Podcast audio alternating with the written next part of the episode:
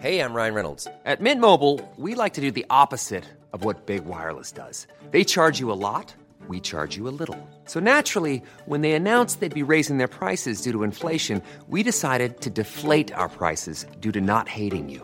That's right. We're cutting the price of Mint Unlimited from $30 a month to just $15 a month. Give it a try at mintmobile.com slash switch. $45 upfront for three months plus taxes and fees. Promo rate for new customers for limited time. Unlimited more than 40 gigabytes per month. Slows. Full terms at mintmobile.com. Heraldo Media Group presenta la información y el entretenimiento que usted necesita para estar enterado, también en su descanso. Informativo El Heraldo Fin de Semana, con Sofía García y Alejandro Sánchez, por El Heraldo Radio, con la H que sí suena y ahora también se escucha.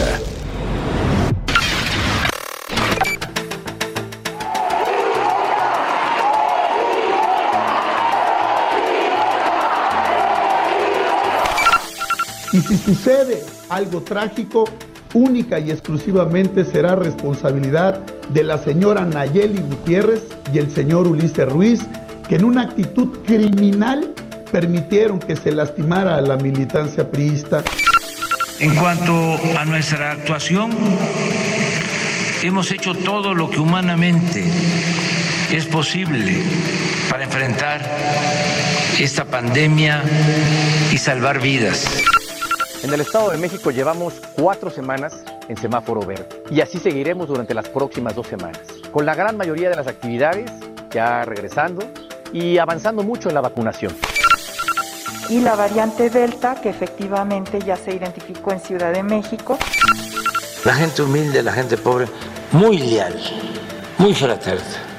Y ahora lo mismo, no tiene odios, no tiene malos sentimientos.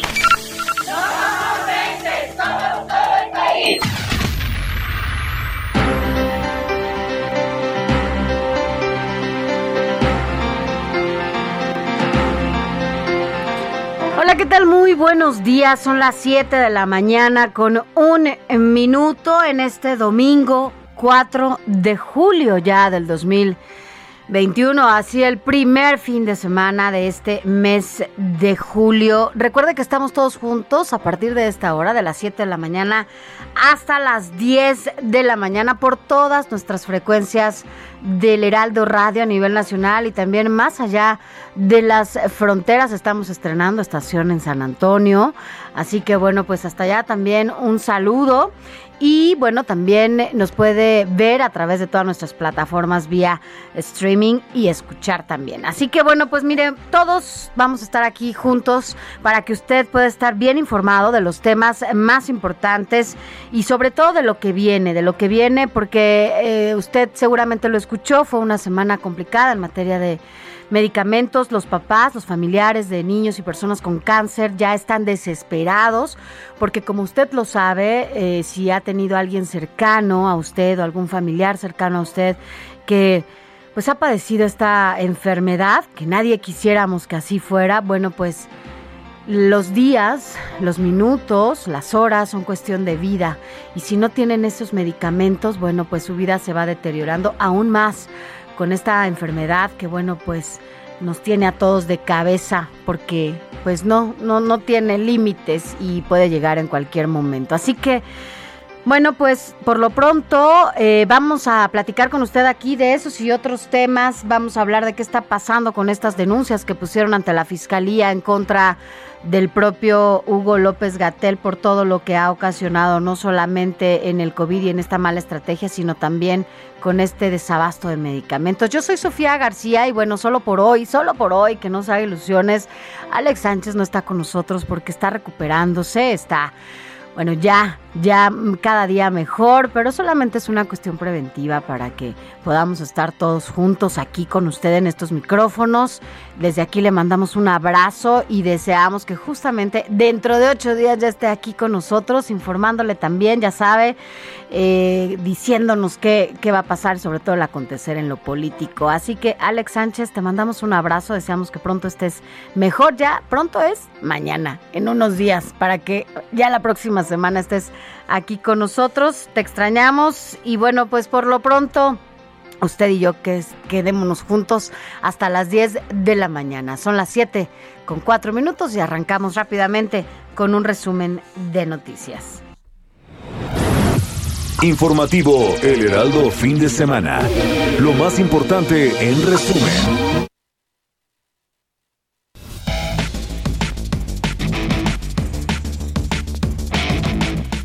100 mujeres de la Guardia Nacional integrarán el cuerpo de élite de mujeres eh, que coadyuvará con las fiscalías estatales en la investigación y seguimientos de feminicidios, así como otros delitos de género. Por primera vez, una institución de seguridad tiene facultades de investigación y no solo de prevención y reacción.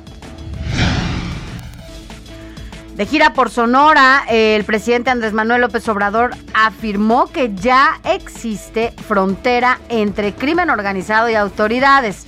Consideró que algunos criminales actúan como fantoches, pero aseguró que ya no hay impunidad. Actuar como fantoches, de que son jefes, ¿sí? En tanto, no se les detiene, porque ya no hay impunidad. No es que estoy bien parado, estoy palanca tengo influencias. Ya no es así.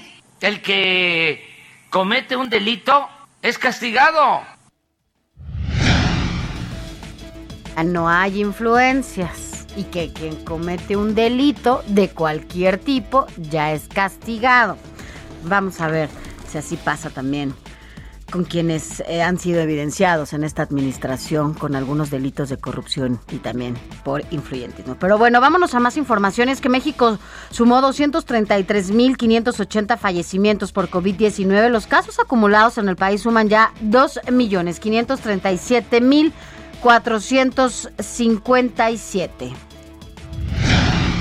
Y mire, el encargado de tecnología en la Ciudad de México, Eduardo Clark, informó que del 6 al 10 de julio se estará vacunando en la capital del país a 1.044.319 personas. Más adelante le vamos a detallar cuáles son estas personas y los rangos ya que ya se están vacunando. Recuerde, para las personas de 40 a 49 años que no habíamos recibido la vacunación en esta primera dosis acá en la alcaldía de Benito Juárez y otras más, ya se están eh, haciendo a partir del mañana o el martes, al rato le doy bien la información, a partir del martes, ya para que usted esté contemplado. Incluso ayer ya me llegó justo esta, este mensaje eh, por mi celular en donde ya me están confirmando la cita para esta primera dosis de vacunación. Entiendo que la que se va a aplicar acá en Benito Juárez será la AstraZeneca. Y así como estos rangos de 40 a 49, también ya inicia la vacunación de 30 a 39 años. Más adelante le vamos a decir en qué alcaldías para que ponga atención y sobre todo, si no se ha registrado, lo haga. Es muy fácil registrarse. Le vamos a contar cómo. Presentamos entre el martes 6 y el sábado 10 de julio estaremos vacunando 1.044.319 personas como objetivo. Esto nos lleva a esta suma de 208.863 personas y están divididas en tres grupos. Segunda dosis de 50-59, primera dosis de 40-49 y primera dosis de 30-39. Y mire, en más información, las intensas lluvias en Hermosillo, Sonora, durante la tarde y noche de este sábado causaron importantes daños en la ciudad. Una persona se ahogó cuando el agua tapó completamente el vehículo donde viajaba. La verdad es que las imágenes que pudimos ver en diferentes medios de comunicación, aquí en las redes de El Heraldo de México, bueno, pues eran caóticos. El agua se llevaba los coches entre las calles. La verdad es que sí fue importante la cantidad de lluvia que cayó ayer allá en Hermosillo, Sonora y bueno, pues sobre todo las secuelas veremos qué sigue. Acá platicaremos con nuestro corresponsal. Y mire, a propósito de Sonora, bueno, ahora nos vamos hasta Querétaro y es que la corriente también arrastró a una persona en la colonia Loma Bonita como consecuencia de las lluvias, intensas lluvias de este sábado, lo que provocó la movilización y el rescate de parte del personal de la Coordinación de Protección Civil. Y en más datos, acá en la Ciudad de México, Armando Ocampo Zambrano, comisionado ejecutivo de atención a víctimas de la Ciudad de México, informó que familiares de los 26 usuarios que perdieron la vida en el accidente de la línea 12 del metro van a recibir una indemnización de 1.9 millones de pesos.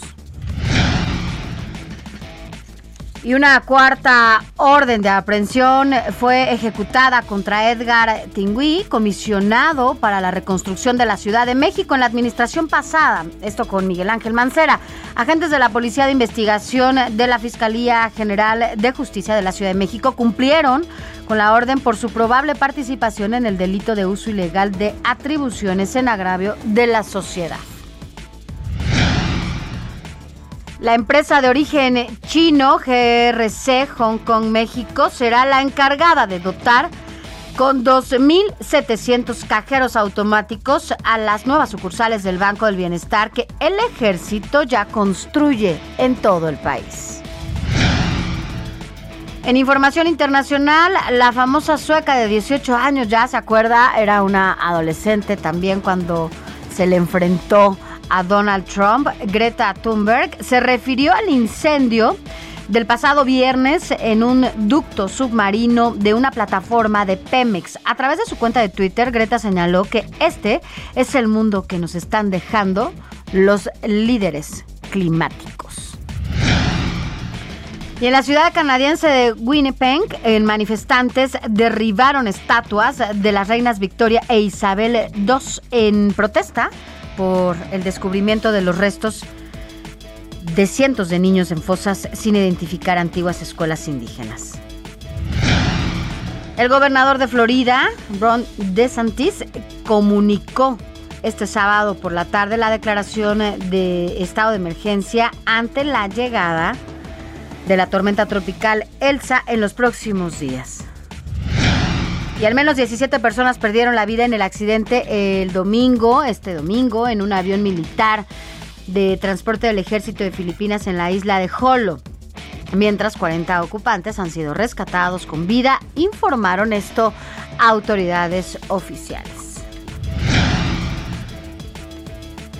Y vámonos rápidamente con un adelantito de lo más importante de los deportes con Adrián Caloca. Muy buenos días, Sofía Alex, y a todos nuestros queridísimos radioescuchas, deseándoles un extraordinario domingo, teniendo un gran cierre, por supuesto, de fin de semana. Y no hay otra manera de hacerlo que estando bien informado, por supuesto, de todo lo que sucede en el mundo de los deportes. Y es que realmente este fin de semana justamente ha sido bastante movido y atractivo. Vamos más adelante a detalle con todo lo que sucedió con el partido de la selección mexicana este sábado, bastante tarde, por cierto. Y hablando de otras latitudes, también la mejor liga de básquetbol en el mundo ya tiene finales. También lo estaremos analizando porque merece indudablemente platicarlo más a fondo. De la misma manera, regresando al fútbol, ya hay semifinales tanto de Copa América como de Eurocopa. Lo platicamos más adelante, Sofía Alex, y no podemos dejar pasar ya como es una tradición los domingos en particular que a la hora del informativo también hay gran premio en la Fórmula 1 y por supuesto tenemos que comentarles al momento lo que suceda con Sergio Checo Pérez y el resto de los pilotos del Gran Circo. Por eso, más adelante nos escuchamos. Gracias, Adriancito. Así es, más adelante nos cuentas cómo estuvo este partido de la selección mexicana y sobre todo cómo quedó si usted no lo pudo ver anoche.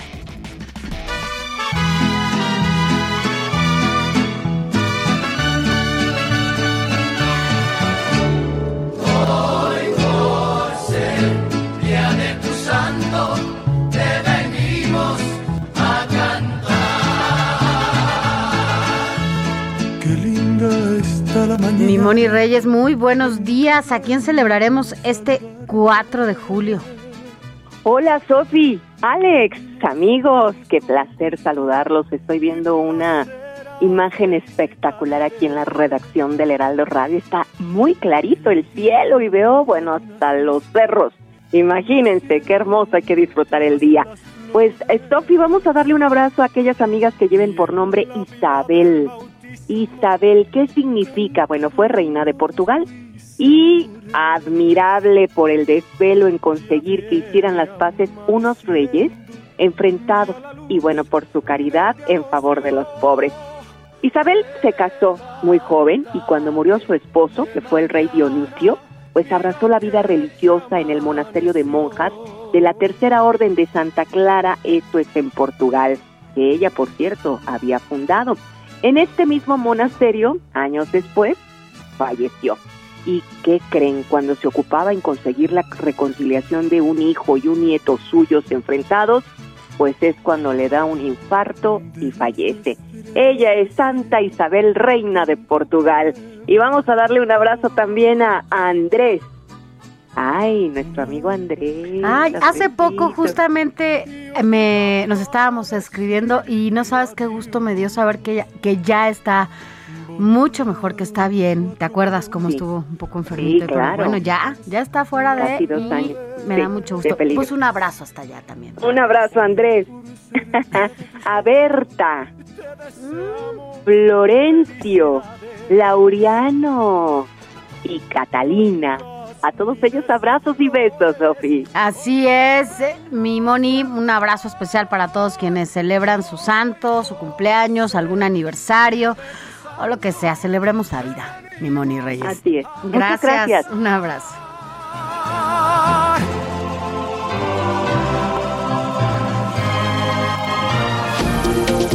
Informativo El Heraldo Fin de Semana con Sofía García y Alejandro Sánchez.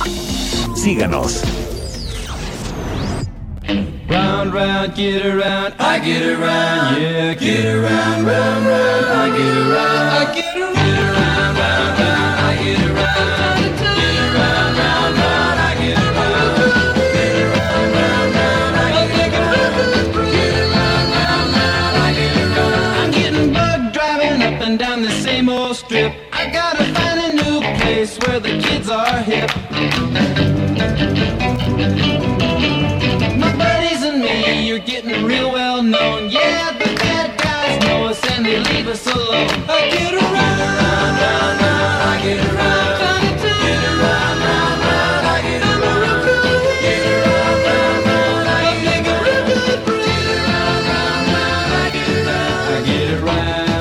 ya lo escucho, estamos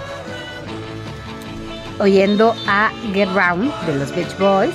Y es que justamente un día como hoy, un 4 de julio, pero de 1964, esta banda estadounidense de Beach Boys inició una carrera justamente de dos semanas eh, en el primer peldaño de la lista de sencillos de Estados Unidos con esta canción, a Get Round em, convirtiéndose así en el primer número como, bueno, pues como grupo ya, ¿no? Como The Beach Boys. Comenzó como una banda de surf durante los primeros años de la década de los 60, pero fue hasta un año después, en 1961, cuando alcanzaron ya su popularidad en Estados Unidos, según especialistas, ¿verdad?, en música. Esta banda californiana tuvo un éxito rotundo, según ellos, lo dicen los especialistas. Ojo, no lo digo yo, por supuesto, no tengo esa, esa, esa calidad para decirlo, pero dicen que, bueno, pues alcanzaron un éxito rotundo similar a lo de los Beatles. Así que, bueno, pues ojo, ¿no? Eh, además, bueno, pues fueron contemporáneos, estuvieron en esa misma, en esas mismas décadas, en esa misma época. Así que bueno, pues por eso estamos escuchando hoy a, a esta banda de Beach Boys con A Get Around.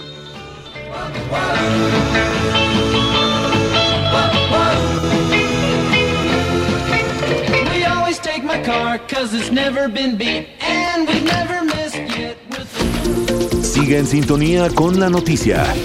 Sofía García y Alejandro Sánchez le comentan en Informativo El Heraldo Fin de Semana. Continuamos.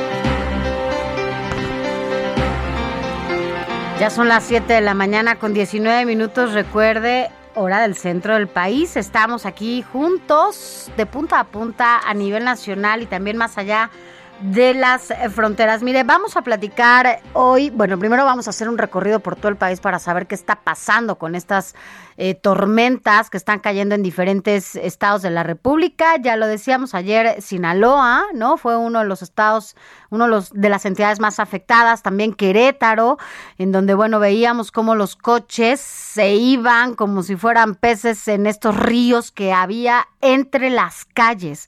Entre las calles, no estábamos hablando de ningún río, entre las calles. Y la verdad es que sí, bueno, la gente estaba asustada, los coches estaban yendo y esto ha ocasionado un caos impresionante en diferentes lugares del país. Vamos a hablar y nos vamos a enlazar con cada uno de nuestros corresponsales para que nos digan pues cuál es la situación y qué está pasando y bueno, pues ya también saber de qué manera nos podemos sumar todas y todos para contribuir, para ayudar a quienes han estado y se han visto afectados por el paso de Elsa en el país. Eh, también vamos a platicar, mire, eh, ¿qué está pasando con los casos COVID? Eh, yo no sé si le ha tocado estar cerca también de alguien que de alguna manera este repunte ya nos está pegando. Sí, efectivamente conocíamos gente muy cercana, incluso a uno mismo, ¿no? Que ya nos dio COVID y que ya estuvimos también ahí en cuarentenados, pero ahora eh, se está dando con más fuerza en otros espacios y mucha gente se ha relajado y esto ha propiciado que haya más contagios. Además, recuerde, hay nuevas variantes como la Delta que ya está en la Ciudad de México, ya está en otros lugares del país y esta hace que, bueno, pues el contagio sea más severo, más rápido y pues efectivamente con más gente, sobre todo cuando estamos en lugares cerrados. Hay que reunirnos, sí, en lugares abiertos, ¿no? Con las medidas sanitarias, con el cubrebocas es lo más importante, no dejemos de usar el cubrebocas y sobre todo no tenemos que relajarnos en las medidas sanitarias. Si queremos que no colapse de nuevo la economía, si no queremos que de nuevo se cierren todos los espacios en donde podemos estar juntas y juntos, por favor debemos ser responsables y no dejar de usar el cubrebocas y cuidarnos y cuidar a la gente con la que vivimos, porque además eso también, o sea, nosotros podemos salir y si no usamos el cubrebocas llegamos a casa y contaminamos a quienes viven con nosotros. Entonces, sí es importante que, que no se relaje, que tome en cuenta que todavía nos falta un buen rato que aunque todo parezca que ya está en semáforo verde o amarillo, no podemos confiarnos. Somos nosotros los grandes responsables de lo que siga y de que no colapse de nuevo la economía. Al contrario, que se siga fluyendo para que las cosas no se pongan peor de lo que ya se pusieron. Así que bueno, vamos a platicar de qué está pasando con esto para que nos, nos digan bien los especialistas cómo lo debemos hacer. También vamos a hablar eh, con Andrea Rocha, ella es la abogada de niños con cáncer y ella también ha sido quien presentó esta denuncia ante las autoridades judiciales, ante la fiscalía, justamente por la manera, el tratamiento que se le ha dado a, a los medicamentos, al desabasto de medicamentos oncológicos y esta tomada de pelo que se le está dando a los familiares y a los enfermos porque les dicen la próxima semana, la próxima semana ya va a haber la próxima semana y ha habido una cadena de corrupción, de negligencia, de inexperiencia que por supuesto no ha dado resultados y que ha tenido como consecuencia el fallecimiento de cada vez más niños. Entonces, esta insensibilidad y esta indiferencia del gobierno, bueno, pues ya parece que ya están poniendo límites ante ello y madres y padres de niños con cáncer denunciaron justamente ante la Fiscalía General de la República a López Gatel ahora por genocidio. Y bueno, pues ahora piden piden estos padres al fiscal que se judicialice esta demanda y que no se le dé carpetazo al caso. Así que López Gatel pues ya, ya está teniendo consecuencias eh, justamente porque no ha puesto a trabajar o no se ha puesto más bien en la trabajar en lo que le toca en lugar de nada más estar en la pasarela de algunas conferencias sin que dé resultados, incluso su nula estrategia ante COVID, porque bueno, pues ya lo decíamos hace rato, ha habido casi más de dos millones de contagios y más de 200 mil muertes derivado de la estrategia del señor Gatel que nomás no ha efectivamente mucha gente re- eh, tiene que ver en ello, pero eh, las imágenes, la información que se emite desde las autoridades eh, que tienen que ver en esta estrategia y quienes la dirigen, pues tienen que ver mucho para que las cosas funcionen. Nosotros vamos a una pausa, no se vaya, quédese con nosotros, escríbanos a nuestro WhatsApp. Se lo repito, 55 91 63 51 19. 55 91 63 51 19. Póngase en contacto con nosotros y díganos cómo se está cuidando ahora en- para evitar una tercera ola en esta pues en esta etapa en donde ya hay diferentes variantes, hay tres diferentes variantes, aquí se las vamos a decir, pero además las tres están aquí en la Ciudad de México. Cuídese. La noticia no descansa. Usted necesita estar bien informado también el fin de semana. Esto es Informativo El Heraldo Fin de Semana.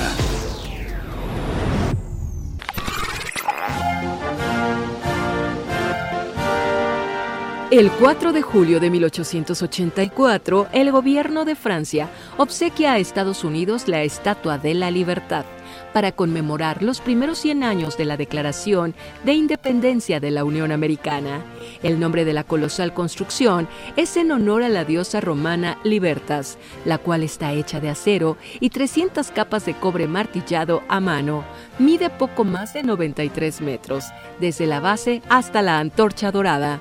La corona de siete puntas simboliza los siete continentes y los siete mares. En sus pies se encuentran grilletes rotos que representan a una mujer libre de opresión y tiranía. Actualmente, la estatua es visitada por alrededor de 4 millones de personas cada año.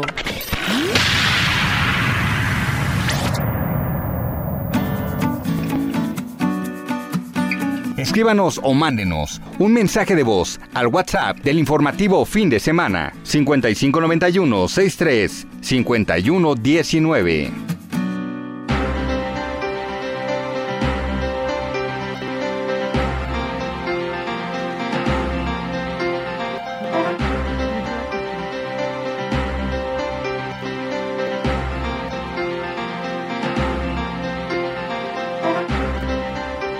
Vámonos rápidamente a nuestro primer recorrido por el país y esto es hasta Tamaulipas. Vámonos con Carlos Juárez, eh, que bueno, pues además yo leí ayer, Carlos Juárez, buenos días, este caso de hongo negro ahí en la entidad. Este caso es muy vinculado porque la importancia del hongo negro que está vinculado con el COVID-19. A ver, cuéntanos de qué se trata. Buen día.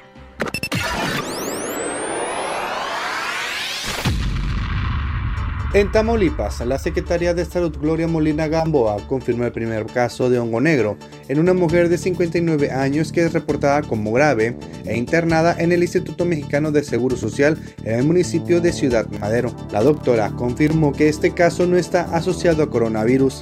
Sin embargo, reconoció que la mujer se encuentra afectada en su salud, derivado a una diabetes tipo 2, así como unos problemas renales.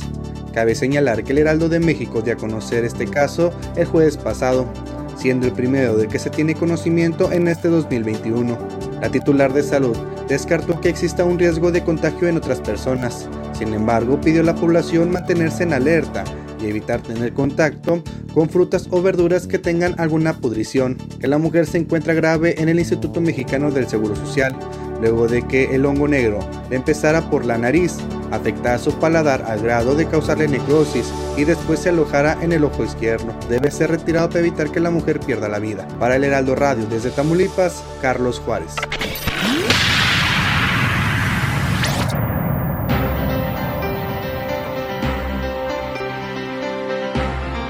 Gracias por continuar con nosotros. Mire, y en este recorrido por el país, ya se lo hemos dicho, en esta transmisión por todo el país, de punta a punta, pero también estamos más allá de las fronteras. Y bueno, hoy es 4 de julio y por eso nos enlazamos también para que nos digas, Juan Guevara, ¿cómo estás? Muy buenos días. Pues, ¿cómo están las cosas por allá? En Estados Unidos, Mi hoy, Día de la Independencia. ¿Cómo estás, Feliz Juan? Buen 4 día. de julio, Día de la Independencia, no de México, sino de Estados Unidos. Fíjate que, bueno, el 4 de julio el día de hoy se va a celebrar eh, 4 de julio y 5 de julio en los Estados Unidos, pues porque normalmente cuando existe el 4 de julio y es feriado el domingo, bueno, prácticamente se celebra también el lunes. ¿Qué es lo que sucede normalmente en el 4 de julio para nuestra audiencia en México? Bueno, primero, obviamente es una eh, fiesta federal, lo que se llama un federal holiday. ¿Esto qué significa? Significa que, pues bueno, ninguna instancia de gobierno va a estar abierta, los negocios estarán cerrados, no habrá bancos, no habrá eh, eh, operaciones bursátiles ni de bolsa el día de mañana. Eh, una de las cosas que también es importante es, normalmente Estados Unidos se va a un nivel de alerta media eh, en el 4 de julio porque, pues bueno, normalmente cuando hay fiestas de este tipo, ya el país tiene un sistema en donde, bueno, se, de- se define si puede haber algún ataque terrorista, si puede haber algún tiroteo. El país está en alerta media en, en toda la en toda la Unión Americana. Eh, los aeropuertos van a estar hasta ya sabes dónde, ¿no? O sea, bastante llenos de gente. Eh, y una de las cosas, bueno, se esperan eh, mensajes del presidente Biden en relación al 4 de julio, existen celebraciones en la Casa Blanca. Hasta este momento todo tranquilo. Eh, obviamente seguimos con toda la, el área del, Golfo de México, en el, en el caso de lo que son eh, los estados de Texas, Luisiana, Georgia y Florida, pues eh, ya en, un estado en donde estamos eh, prácticamente eh, experimentando los, los efectos de eh, huracán Elsa o de la tormenta tropical Elsa, pero de todo lo demás, el 4 de julio estamos tranquilos, sin embargo, bueno, el país en una alerta media, porque, bueno, por, por temas eh, federales eh, y por prácticamente reglas del país, el país tiene que estar preparado para cualquier tema de algún posible, que no, es, que no es eh, probable, pero de algún posible ataque terrorista, ¿cómo ves? Oye, a ver, nada más para quienes nos escuchan, ¿ha pasado alguna vez? O sea, entiendo esta alerta, ¿no? Porque además pues, ya ves que de repente hay conflictos con algunos otros países, pero ¿hay, hay, ¿ha pasado alguna vez un 4 de julio que estas amenazas se, pues, se hagan realidad? Bueno, mira, ha habido, ha habido eh, diferentes, desde el 9-11, sí, eh, Estados Unidos decidió que todas las, ah, las fechas que son simbólicas para el país, sí, eh, se pusiera una alerta media por cualquier tipo de ataque terrorista. También se ha visto que cerca del 4 de julio, pues eh, varios eh, va- varias personas que no están contentas con el sistema, alguna lo que se llama terrorismo interior, es decir, gente que ha sido radicalizadas por el Islam eh, extremo en los Estados Unidos han hecho algún tipo de eh, circunstancia cerca del 4 de julio.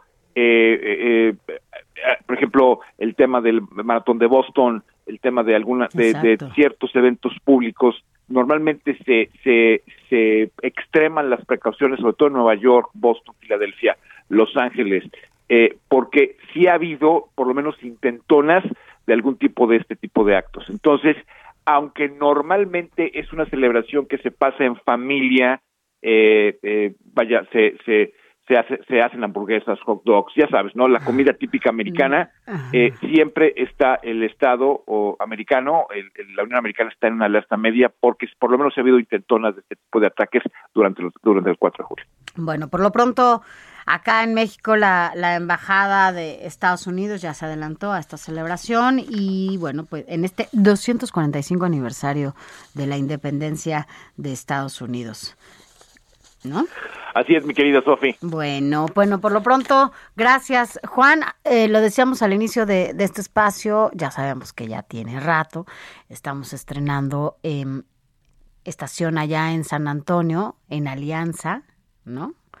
Con, con ustedes por allá. Ya nos escuchan en San Antonio, sí, así es, así es. Así que bueno, Eh, ya. vamos a hacer el, um, el, uh, el tema muy, muy oficial durante el mes de julio, pero sí, así es, a partir de ya eh, se, se tiene una estación en San Antonio por parte de Now Media y de El Heraldo Media Group, entonces en el 1520 AM la gente que nos escucha en San Antonio y áreas circunvecinas, pues ya pueden escuchar tu dulce voz.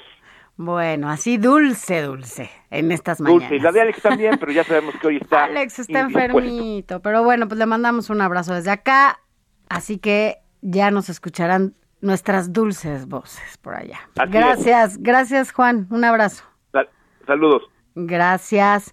Gracias y bueno, vámonos ahora rápidamente con Carlos Navarro porque bueno, pues ya están metiendo velocidad aún más, porque hay que decirlo, la Ciudad de México ha sido una de las entidades en donde se ha caracterizado más por esta eh, estrategia de vacunación que se ha implementado. Entonces, bueno, pues ahora eh, se estima un buen número de dosis para esta semana que viene, para la aplicación de un buen número de dosis. Pero bueno, Carlos, tú tienes siempre toda la información. Carlos Navarro, buenos días. Buenos días, Sofía. Te saludo con gusto a la auditoría y comentarte que en la Ciudad de México ya se encuentran en alerta ante el arribo de las distintas variantes del virus SARS-CoV-2 como la Delta. La titular de la Secretaría de Salud Local, Oliva López Arellano, Carlos, voy a, voy a, vamos a comunicarnos de nuevo contigo porque bueno, pasa algo con la, con la línea. Este, queremos escucharte bien porque es información que nos interesa a todos también. Eh, la, dónde se van a estar aplicando, cuáles las primeras dosis, cuáles, en qué alcaldías se aplicarán ya las segundas dosis para los de 50 a 59 años y también dónde iniciará esta aplicación para los de 30 a 39 años. Por lo pronto, el gobierno de la Ciudad de México incluso creo que llama, dijo que va a mantener algunos espacios o sedes de vacunación, por llamarlos de alguna manera, eh, permanentes en las diferentes alcaldías y por ello la importancia de eh, que tú nos expliques bien dónde va a ser y cuál es esta estrategia. Eh, Carlos, ya te tenemos de nuevo. Buenos días, Sofía. Te saludo con gusto a ti al auditorio y comentarte que se dieron a conocer las sedes para el plan, eh, para la fase 19 del Plan Nacional de Vacunación en la Ciudad de México que inicia el próximo martes y concluye el sábado próximo. ¿Cuántas personas se van a vacunar? Escuchemos al director de Gobierno Digital de la DIP, Eduardo Clark. Presentamos entre el martes 6 y el sábado 10 de julio estaremos vacunando 1.044.319 personas como objetivo. Esto nos lleva a esta suma de 208.863 personas y están divididas en tres grupos. Segunda dosis de 50-59, primera dosis de 40-49 y primera dosis de 30-39. Comentarles a nuestros radioescuchas y que pongan especial atención para la segunda dosis de personas de 50 a 59 años de edad en Coajimalpa, la sede va a ser el Campo Marte, en Milpalta va a ser el Deportivo Villa Milpalta, en Magdalena Contreras el Estadio Olímpico Universitario, en Gustavo Amadero el Centro Cultural Jaime Torres Bodet y la Prepa Nueva. En el caso de Iztapalapa van a ser varias sedes, entre ellas la Boca 7, Telecomunicaciones de México, la FE Zaragoza y la Unidad Habitacional Militar El Vergel. En el caso de personas de 40 a 49 años de edad que van a recibir la primera dosis de AstraZeneca, serán las sedes de Benito Juárez, el Pepsi Center, Venustiano Carranza, el Palacio de los Deportes, Gustavo Amadero, la Arena Ciudad de México y la Ciudad Deportiva Carmen Cerdán. Y en los, eh, las personas de 30 a 39 años de edad que también van a recibir su primera dosis de AstraZeneca, las sedes son las siguientes, en Coajimalpa, Campo Marte, en Milpalta, Deportivo Villa Milpalta, Magdalena Contreras, el Estadio Olímpico Universitario. En la Alcaldía Cuauhtémoc será la Unidad de Congresos del Centro Médico Nacional Siglo XXI del IMSS y la Biblioteca Vasconcelos. Además que en Xochimilco va a ser el Deportivo Xochimilco. En el caso de Coajimalpa, Milpalta y Magdalena Contreras son las mismas sedes de las personas que están recibiendo su segunda dosis de 50 a 59 y los de primera dosis de 30 a 39 años de edad. En este caso el llamado a las personas es que ya vayan con su formato ya impreso y ya llenado para evitar unas largas filas, ya los filtros van a ser más rápidos, se calcula que sean hasta en 35 minutos desde que llegue la persona a la sede y salga para que sea más ágil porque buscan, eh, es, es la semana que buscan mayor vacunación, estiman que incluso el próximo jueves va a ser el día en la Ciudad de México donde se alcancen hasta 250 mil vacunas en un día. Es el récord al que aspiran las autoridades del gobierno de la Ciudad de México. Y en ese sentido también comentarte, Sofi, que la Ciudad de México se encuentra en alerta ante el arribo de las distintas variantes del virus SARS-CoV-2 como la Delta. La titular de la Secretaría de Salud local, Oliva López Arellano, afirmó que están en alerta como cuando inició la pandemia por COVID-19. Escuchemos. Desde que inició la pandemia nosotros estamos alertas a todos los cambios de indicadores y a todo el monitoreo del conjunto de estos indicadores. Entonces, eh, si estamos en alerta, estamos con capacidad, si se requiriera, de desplegar, de recuperar más camas eh, para atención COVID. Es por ello que la Secretaria de Salud hizo un llamado a la población, principalmente a los jóvenes de 20 a 39 años, que son los que están eh, causando este repunte de hospitalizaciones y casos positivos en la Ciudad de México para mantener las medidas sanitarias y prevenir contagios. Comentarles que la capital del país concentra más de la mitad de las secuencias de la variante Delta del, del virus SARS-CoV-2 en el país.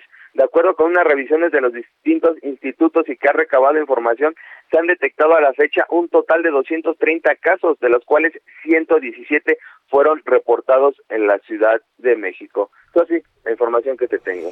Oye, Charlie, yo ayer me quedé pensando porque dije, bueno, ya le va a tocar la vacunación y ya me dijiste que no, ¿no? Porque está chiquito todavía. Pero, a ver, ¿cuándo es tu cumpleaños? Ah, el 8 de mayo, apenas, apenas cumplí No, pues 29 entonces años, no. entonces no, pero entonces sí nos poco. tenemos que esperar un poquito todavía esta vacunación. Bueno, por lo pronto ya, ya diste, es importante lo de las sedes. Eh, al rato lo vamos a subir en nuestras redes sociales para que lo tengan. Y nada más preguntarte algo. em, la gente que de alguna manera no se pudo vacunar, algunos adultos mayores que no hicieron su registro en el, en el momento que les tocaba, ¿sabes si hay alguna sede en donde puedan acudir o en sus alcaldías, donde nos acabas de dar cuáles van a ser estos sitios, acuden directamente con su credencial de elector y pueden ser vacunados, estos rezagados, por llamarlo de alguna manera? El, el esquema justamente de rezagados, el que implementó el gobierno de la Ciudad de México, es que los- las personas se comuniquen a Locatel. En Locatel ya les pueden decir, oye, ahorita se están vacunando en tal sede de tu alcaldía y puedes acudir, pero necesitan que tenga como luz verde de parte de Locatel, como son rezagados y, por ejemplo, si son de 60 años y más, las personas tienen ahí llegarían y ya no les eh, darían la- el tema de la vacunación.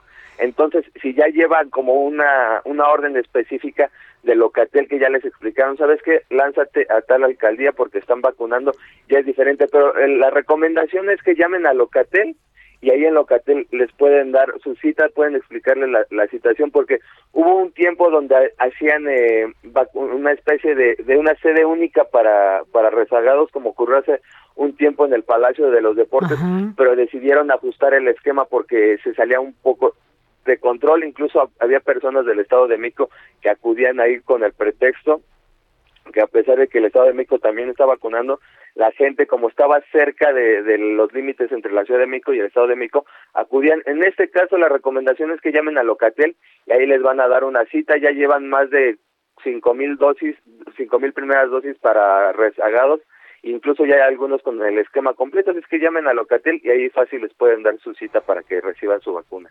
Perfecto, querido Charlie. Por lo pronto, yo iré, esta semana me toca, voy a ir al Pepsi Center, ahí estaré vacunándome, ya te contaré cómo me fue. Muy Muchas gracias y buen día, buen domingo, gracias siempre. Hasta luego. Hasta buen luego. domingo.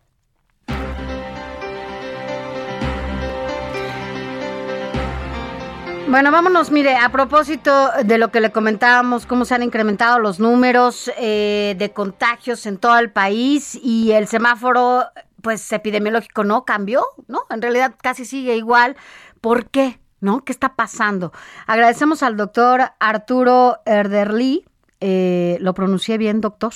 Arturo Erderly. Erderly. Erderly. Erderly. Eh, actuario y doctor en ciencias matemáticas, estadista de la FESA Catlán allá en la universidad de nuestra UNAM. Eh, ¿Qué está pasando? Bueno, los números se están incrementando en cuanto a contagios y el semáforo epidemiológico sigue igual, doctor. Buenos días. Buenos días. Sí, bueno, el, eh, cambiaron otra vez la metodología del semáforo, pero eso ocurrió desde el principio, eh, si te acuerdas, el primero de junio del año pasado, cuando arrancamos la supuesta nueva normalidad, que arrancamos con un semáforo en todas las entidades en rojo y en una en naranja. Y bueno, pues eso generó molestia en varios gobiernos estatales y a los no duró ni dos semanas ese semáforo y cambiaron la metodología para que hubiera más estados en naranja. Entonces desde ahí quedó muy claro que el semáforo pues tiene más, es más para un manejo político de la epidemia que un manejo realmente técnico. Entonces creo que el semáforo como tal no es útil, eh, al menos eh, para mí como ciudadano, en individual para tomar decisiones acerca del riesgo que estamos corriendo. Entonces, más bien lo que hay que ver es efectivamente, como señalas, bueno, dónde están eh, los repuntes eh, eh, de, de casos eh, nuevos de contagios por este, por este virus.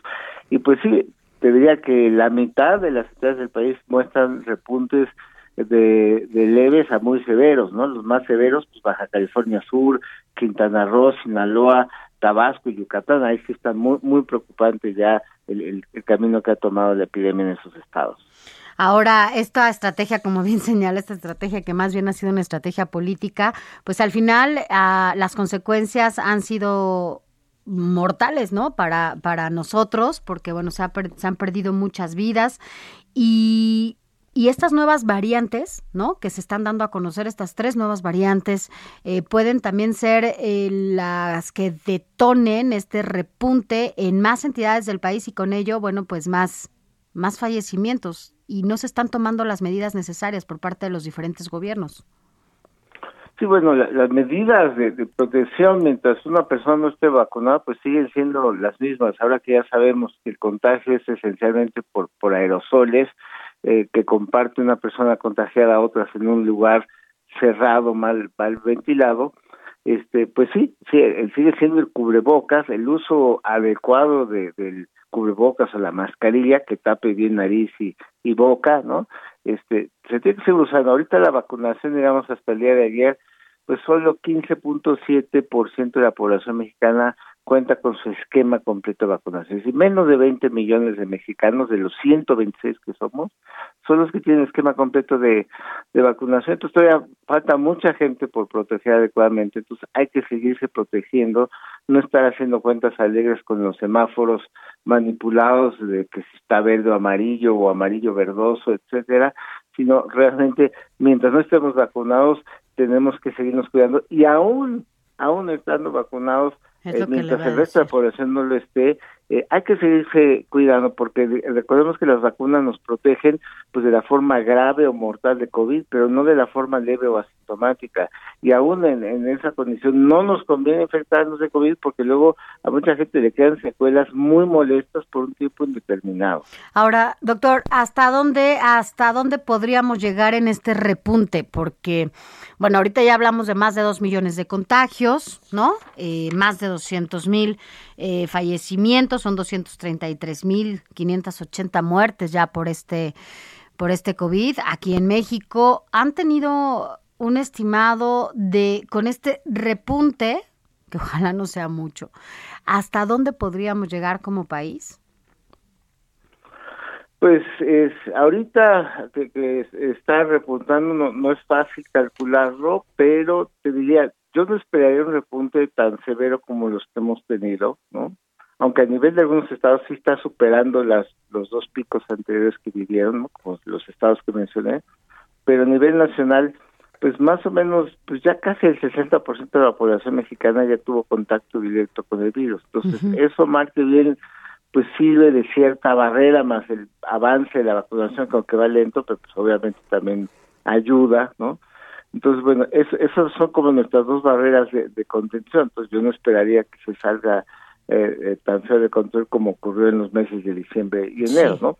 Pero aún así, o sea, ah, eh, el, el, el que haya repunte es preocupante porque a quien le toque, pues es mala noticia, ¿no? No, y lo que Es usted noticia. decía es importante porque la vacunación no es inmunidad total. Yo conozco gente que ya tenía una dosis o que ha sido vacunada y que está contagiada. Y que aunque efectivamente no ameritaba una hospitalización, sí tuvo eh, síntomas importantes, ¿no? Y, y la gente se está confiando, doctor. Sí, eh, eh, ese, es el, ese es el asunto. Aquí el asunto es que, bueno, eh, al gobierno le urge que, se retomen las actividades económicas porque pues, se le ha caído mucho la recaudación fiscal. Ese es el, el- tema, ¿no? Y está bien, se entiende que, que, que el gobierno necesita ingresos, que la gente necesita retomar sus actividades, pero hay que hacerlo con cuidado, o sea, hay que seguir insistiendo y, y se requerían campañas más agresivas por parte del gobierno en el sentido de decir, pues hay que seguir usando este cubrebocas, no te conviene infectarte, aunque te dé leve, puedes quedar con secuelas. O sea, hay que hacer más énfasis en esa parte para que, vacunados o no, mientras no esté vacunado el 100% de la, de la población, tenemos que seguirnos cuidando de, de- de manera puntual. Las, medi- las imágenes y los discursos que nosotros como ciudadanos eh, vemos y escuchamos desde las autoridades, ¿no? Son importantísimas para poder llevar a cabo también diferentes acciones, hay que decirlo. A veces hay mucha gente irresponsable, hay quienes se, se relajan. La ciudadanía en gran medida también tiene mucho que ver para que esto no vuelva a paralizarse, ¿no? Así es, y las autoridades en particular no han sido un buen ejemplo en este sentido, o sea, no no nunca predicaron con el ejemplo del uso de, de cubrebocas, empezando por el presidente de la República, Bueno. ¿no? Y entonces, eh, eh, pues si, si la gente no ve a sus autoridades, especialmente con un presidente tan popular promoviendo ese cubrebocas, él mismo usando todo el tiempo Claro. cubrebocas, pues no no no convence, ¿no? Entonces, eh, ahí sí se ha perdido una oportunidad importante de mensaje contundente a la población. Así es, doctor. Pues a usar el cubrebocas, eso es lo más importante, a cuidarnos. Gracias, doctor Arturo Erderli. Muchas gracias, actuario y doctor de Ciencias Matemáticas, estadista de la FES, Acatlán de nuestra UNAM. Gracias, buenos días. Encantado, muy buenos días. Gracias. Ya lo escuchó, use cubrebocas porque sí sirve. Vamos a una pausa y regresamos con más. La noticia no descansa. Usted necesita estar bien informado también el fin de semana. Esto es Informativo El Heraldo Fin de Semana.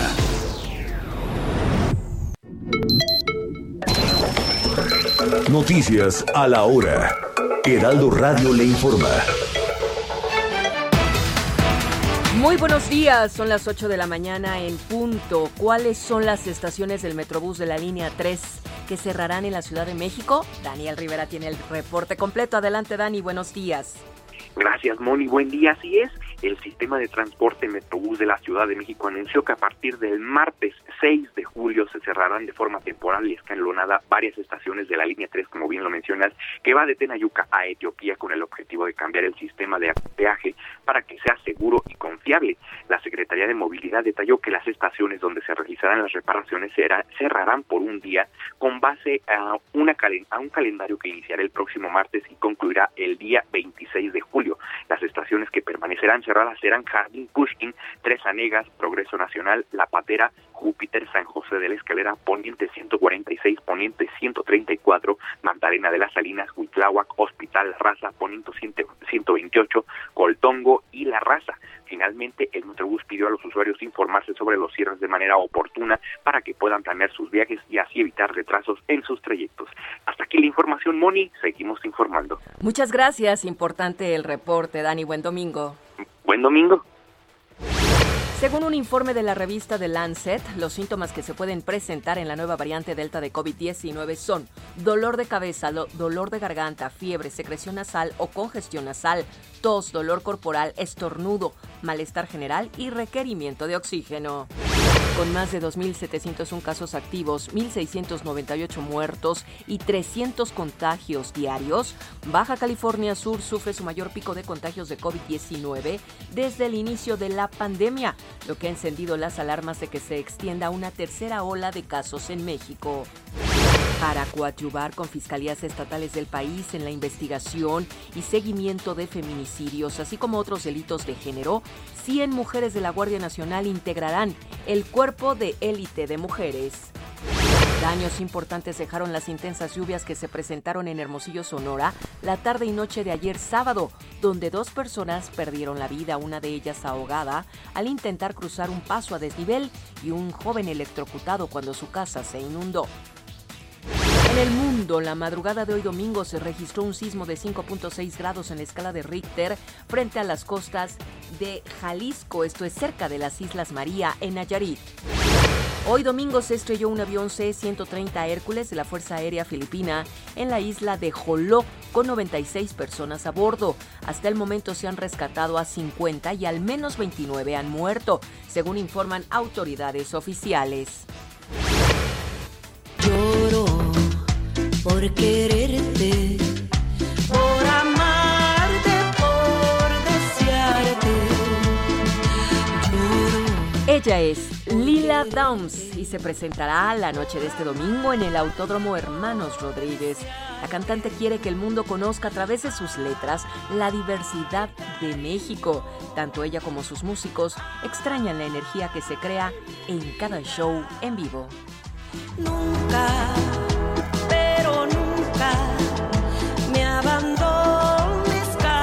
8 de la mañana con 4 minutos, le informó Mónica Reyes. Me abandones, cariñito.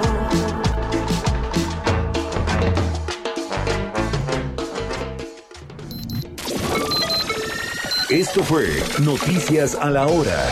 Siga enterado.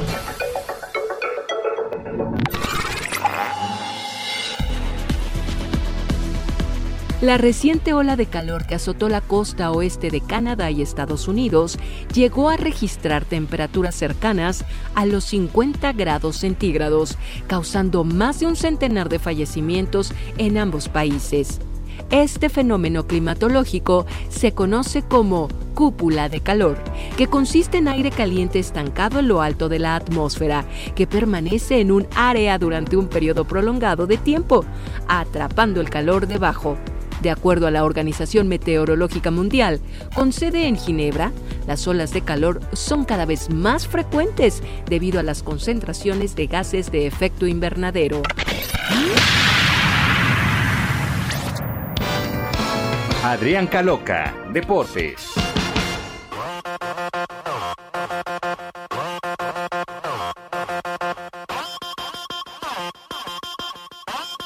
El templo mío. Preparé los motores, esto se hizo para los colmadones, para todas las señoras y también para las menores, para la disco, para que lo bailen pegadito, para todos los países, sientan el ritmo, un bailoteo internacional. pa' que Mira, Adrián Caloca, no está aquí que eh, tenemos a Carlos ahora aquí operando, está en los controles Carlos, así que, pero mira, ya te conocen, ya te conocen y ya te ponen tu, tu reggaetón para que te despiertes, pero mira, antes de que comiences con lo mejor de los deportes, nos escriben, eh, dice...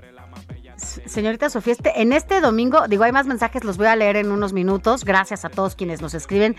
Pero este dice, este domingo lleno de deportes, le mando un fuerte abrazo. Destaca la carrera de Fórmula 1 donde el mexicano Sergio Checo Pérez tiene la oportunidad de ser el ganador del Gran Premio de Australia. Esperemos que pronto se recupere Alejandro, claro, nosotros también. Saludos desde Tecámac, Estado de México. Soy Jaime Saldaña Sea. Así que ya, ya sabes que es un día lleno de deportes. ¿Cómo estás, Adrián Caloca? Buenos días. Así es, mi queridísima Sofi. Muy buenos días también a todos nuestros queridísimos radioescuchas que, que pues precisamente nos están escuchando, valga la redundancia. A- también a, a- a, bueno, a la persona que nos escribió, muchas gracias. Jaime y a mi queridísimo, perfecto, y a mi queridísimo Charlie también que está ahí en los controles. Muy buenos días. Y sí, es un día repleto de deportes, hay muchísima información que dar, iniciando justo con lo de la Fórmula 1. Sergio Checo Pérez ya inició justamente a las 8 de la mañana hora de México el Gran Premio de Austria. Lo importante es que Checo mantuviera por lo menos en el arranque la posición, que es el tercer lugar, es dentro de podio, por supuesto. Digo, falta un mundo aún, son 71 vueltas y apenas van en la tercera, pero va en tercera posición. No hubo modificaciones, por lo menos en cuanto a los primeros lugares de cómo arrancaron. Verstappen en primero, Norris en segundo, Hamilton cuarto y bueno, ya Bottas sí se retrasó hasta la séptima posición. En quinto, de momento está el canadiense Lance Stroll. Pero vamos a ver cómo va avanzando Sofi, conforme también vaya avanzando el informativo del día de hoy. En cuanto a actividad de fútbol, ayer la selección mexicana jugó en la noche frente al combinado de Nigeria. Hay que decir que esta selección africana que se presentó el día de ayer tuvo la ausencia de sus mejores figuras, jugó con un combinado muy joven y aparte también con muchos talentos de su propia liga. Entonces, digamos que sí faltó por ahí, eh, pues ver a una selección de Nigeria que fuera más competitiva. Al minuto cuatro México ya lo ganaba dos goles a cero, incluyendo pues el primer gol como seleccionado nacional del nacido en Argentina Rogelio Funes Mori. Al final México se impuso cuatro goles a cero, anotaciones ya del mencionado Funes Mori, Jonathan Dos Santos y doblete de Héctor Herrera. Con esto pues ya fue el último partido de preparación rumbo a la Copa Oro que inicia en dos semanas para la selección mexicana. En cuanto a Eurocopa, ya están definidas las semifinales. El martes a las 2 de la tarde, hora de México, Italia enfrentará a España en un partidazo indudablemente. Y el miércoles en la misma hora, pero obviamente un día después, Inglaterra frente a Dinamarca. La Copa América, eh, ya en ronda de semifinales, mañana lunes, 6 de la tarde, hora de México, por supuesto, la anfitriona Brasil se enfrentará a Perú. Y el martes a las 8 de la noche, en otro duelo bastante atractivo, Argentina se verá las caras ante Colombia. Y de la NBA, también para todos los seguidores de, del deporte ráfaga, pues también ayer con la victoria de los Milwaukee Bucks, ya hay una final que es justamente la de los Milwaukee Bucks, eh, tercera final que consiguen, la primera desde hace 47 años, frente a los soles de Phoenix que ya estaban posicionados o ya estaban esperando a quién enfrentarían, también será su tercera final y la primera desde hace 28 años. Ellos no han sido campeones, Milwaukee sí lo ha hecho una vez, fue en 1971, entonces pues va a ser una final inédita, pero muy, muy interesante y atractiva, la que podremos ver a partir del próximo martes, inicia la serie, recordar que son siete juegos, el primero que gane cuatro es quien pues será el nuevo campeón de la NBA y pues esa es la información en el mundo de los deportes. Hoy no hay Wimbledon, mañana se reanuda la actividad, Sofi, para que estemos pendientes del deporte blanco de lo que está sucediendo y pues más adelante obviamente le seguiré con el reporte de lo que esté sucediendo con Checo Pérez allá en el Gran Premio de Austria. Me parece muy bien, Adriancito, para que sí nos des cada detalle de lo que esté pasando Claro que ahí. sí. Ya, ya te escribieron para que sepas que te están escuchando para saber cómo va, cómo va el Checo Pérez allá, ¿no? Sí, por supuesto, aquí al momento, en cuanto suceda algo, se los decimos aquí en el informativo. Vale, conste, nos avisas. Gracias, Adriancito. Buen día. Gracias, igualmente, buen día.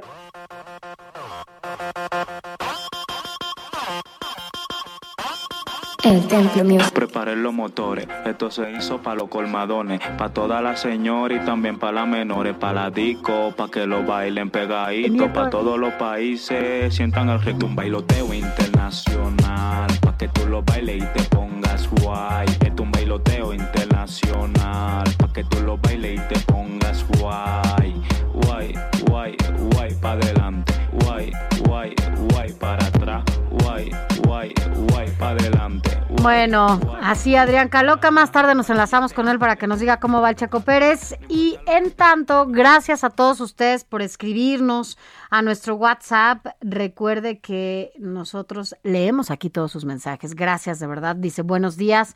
Es un gusto escucharlos todos los sábados y domingos. Un abrazo para Alex, que se recupere. Saludos, Lupita Díaz y Enrique Chávez. Gracias, Lupita y Enrique. Y también buen domingo, Sofi, que siga mejorando Alex. Muchas bendiciones. Ya andamos trabajando. Juan Carlos Martínez, gracias, Juan Carlos. Eh, bueno, ya Jaime Saldaña lo, lo leía hace rato. Buenos días. Eh, soy Ismael Hernández. Saludos eh, que les interesó.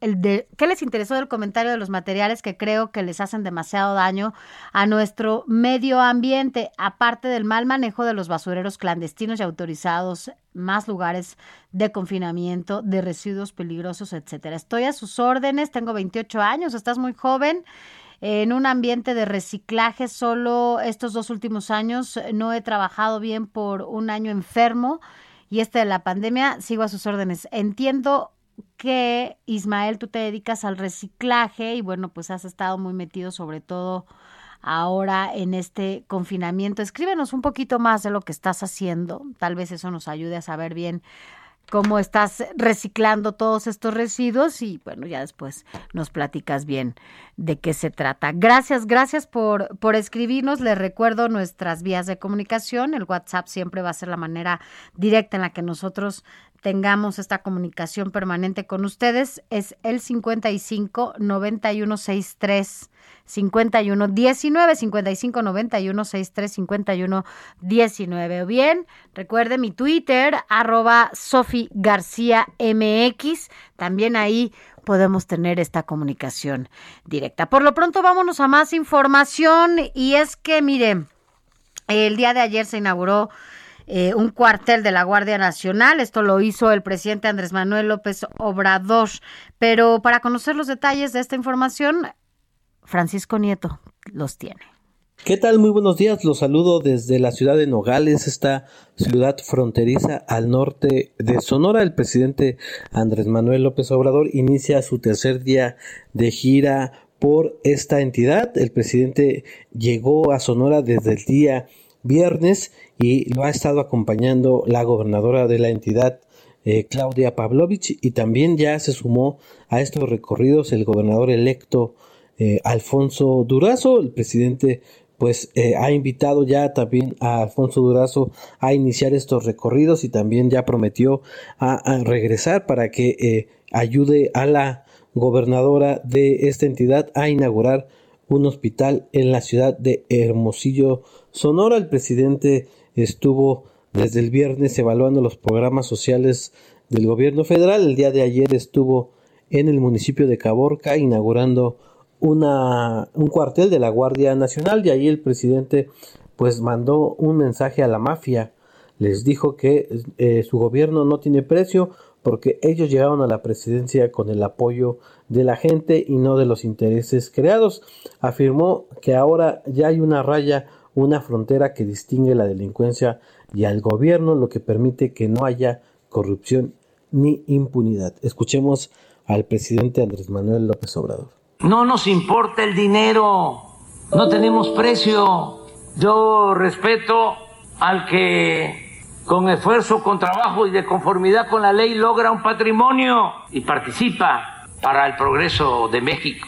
Pero yo tengo como filosofía el ser feliz, no por bienes materiales que acumule, o por títulos, o por fama. Yo creo que la felicidad es estar bien con uno mismo, estar bien con nuestra conciencia y estar bien con el prójimo. Entonces se la tienen difíciles los de la mafia. El presidente López Obrador estará en, en unos momentos más en el municipio de Cananea, este municipio minero. El presidente hará una revisión también de los programas sociales en esta zona de Sonora y también hablará del tema minero y regresará posteriormente a la Ciudad de México a iniciar una, una semana más de sus mañaneras.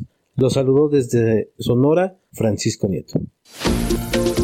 Informativo El Heraldo fin de semana con Sofía García y Alejandro Sánchez. Síganos.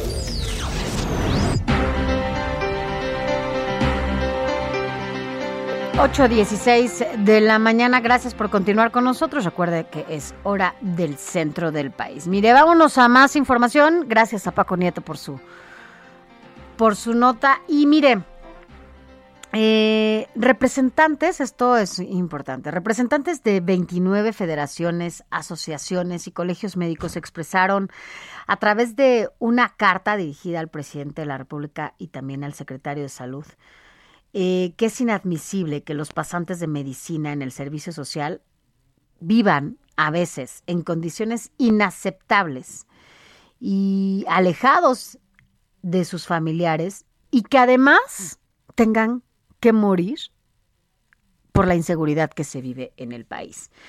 Esto, bueno, solo recordando un poco, cabe, cabe destacar que lamentablemente eh, fue asesinado un doctor en un municipio de Zacatecas.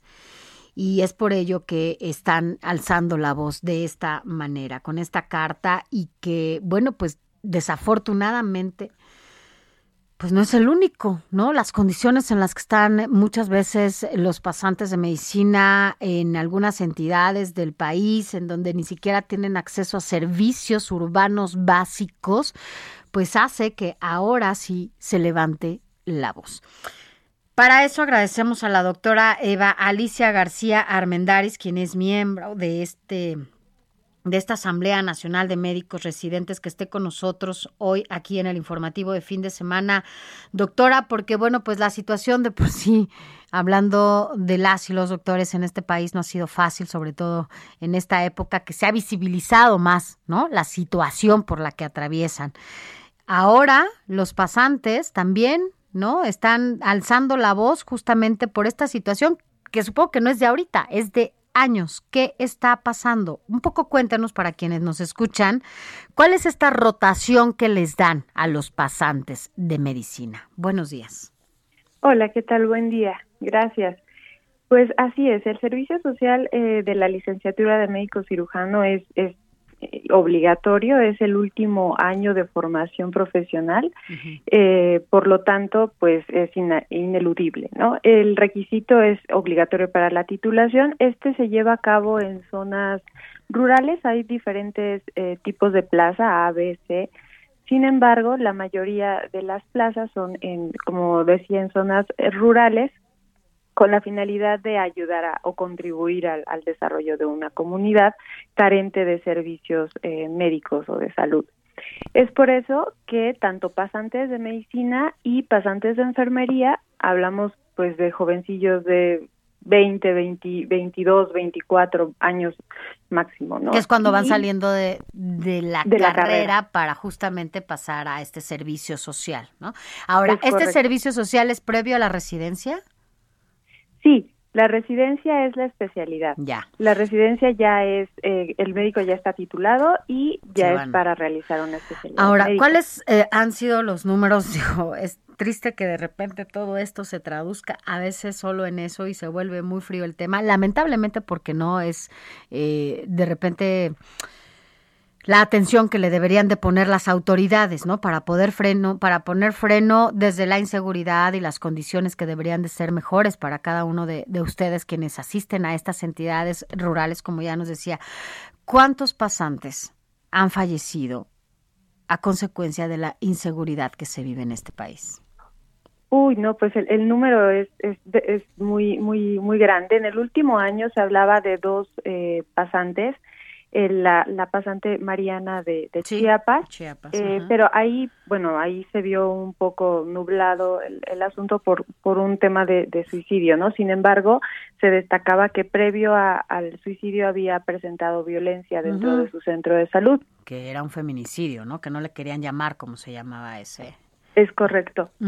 Sí, y es que en, en, el centro de salud eh, es un estado de vulnerabilidad porque, como bien mencionabas, hay, hay carencia de muchos servicios, entre ellos de protección en, en el mismo eh, centro.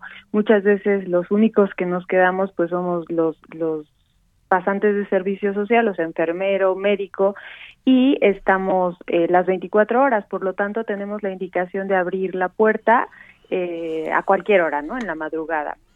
En lo personal, yo presenté un caso de violencia, eh, se metieron a mi centro de salud en la ¿En madrugada, dónde?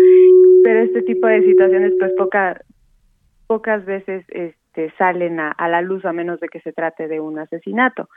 Entonces, Eh, en doctora, ese sentido, ¿En dónde fue esto? en Morelos, en, en Morelos, en un- un- una población rural también en Morelos, ya fue casi para terminar el servicio social. Ahí ¿Podemos saber qué nos- comunidad fue?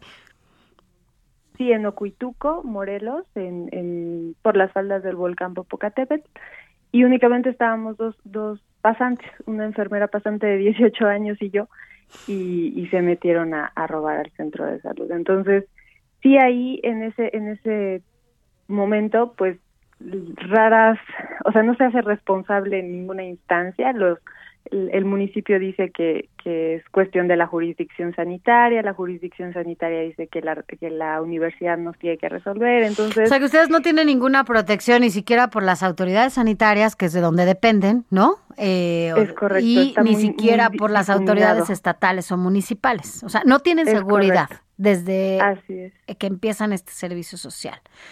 Más o menos tiene el número, o sea, para que tengamos, para la, que la gente sepa cuál es este riesgo eh, de, del servicio social eh, cuando hablamos de los médicos. ¿cuáles han, ¿cuántos han sido los pasantes que han sido asesinados por eh, las cuestiones de inseguridad que se viven en todo el país? Pues en los últimos cinco años, alrededor de 10 y han renunciado más. Por ejemplo, se hablaba de, tre- de 300 eh, renuncias eh, desde el 2018 para acá, precisamente por cuestiones de inseguridad, porque habían sido amenazados o por grupos delictivos al, al, al querer o pretender que, que estuvieran a- al, al servicio de, de, de ellos para atender a sus baleados, por ejemplo, ¿no? A los que estaban en el crimen organizado y que y que resultaban heridos ¿Qué están exigiendo en esta carta, doctora? las condiciones de seguridad adecuados para el ejercicio de- del servicio social, porque hay varios centros de salud, por ejemplo, que sí tienen protecciones, al menos, ¿no? En sus ventanas, puertas, o que tienen incluso un, un miembro de seguridad eh, pública eh, vigilando, ¿no? O bien, pues que se reestructure el, el hecho de, de cursar un servicio social en zonas rurales y que únicamente se mande a Claro. estos estudiantes, porque todavía son estudiantes, es. eh, que se les envíe a zonas donde sí se pueda garantizar su seguridad y que las actividades se restrinjan a horarios, pues, que tengan menos menos Sí, si no hay seguridad, por lo menos que, que haya ahora. Y dígame una cosa, ¿ya le contestó algo la Secretaría de, Seguri- de Salud? ¿Ya se puso alguien en contacto con ustedes? Eh, no, no, eh, este, en, en ese momento eh, nos apoyó bastante la Comisión eh, Nacional de Derechos Humanos y bueno, o sea, el- la investigación de, del, del acontecimiento se dio, este, no hubo ningún problema ya en, en, en el término del servicio Sí. social. Pero, pero bueno, pues para variar las, las autoridades en materia sanitaria no ni siquiera han volteado un poquito a hacerle caso a este tipo de y, y a pesar de la situación en la que nos encontramos que ustedes han sido clave para, para atender todo lo que tiene que ver con COVID. Doctora, vamos a estar en contacto con usted seguido. Muchas gracias. Gracias. La noticia no descansa. Usted necesita estar bien informado también el fin de semana. Esto es Informativo El Heraldo Fin de Semana. Informativo Heraldo Fin de Semana. Regresamos. Se la pasa, tira y ¡ay! ¡Qué mala definición! Para una buena definición, pasa a Soriana y lleva la pantalla BIOS de 32 pulgadas Smart TV a 3,990 y BIOS de 50 pulgadas 4K a 6,990 pesos. Tú pides y Julio Regalado manda. Solo en Soriana. A julio 8. Aplican restricciones.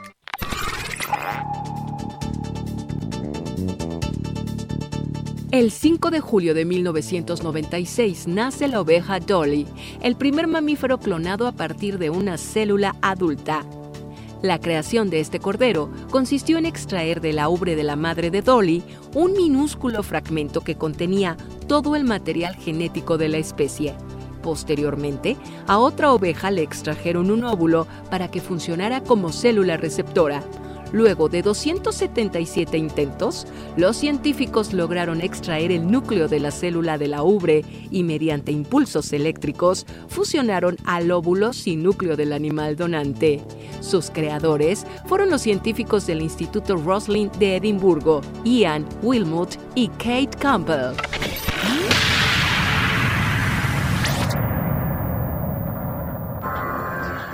Juan Carlos Cárdenas. Todo el peso de la ley.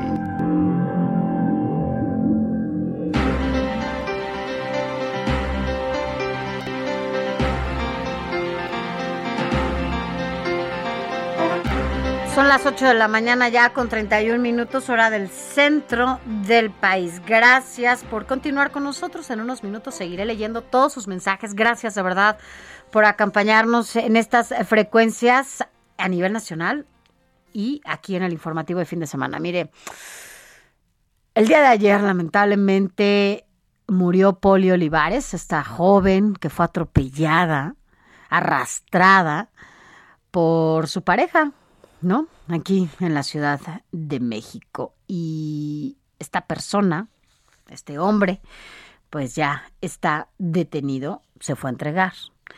Eh, no quería que lo acusaran, él quería que el delito fuera menor, ¿no? Para que evidentemente la sentencia fuera menor y sin embargo, bueno, pues ayer Ayer que, que muere Poli, pues la fiscalía toma de nuevo medidas. Seguramente usted recuerda estas imágenes que vimos a través de los diferentes medios de comunicación y también a través de las redes sociales, en donde, bueno, se observaba como este coche arrancaba en reversa y arrastraba, arrastró por unos eh, metros a, a Poli, ¿no? A Fernanda Olivares. Em, ¿Qué va a pasar?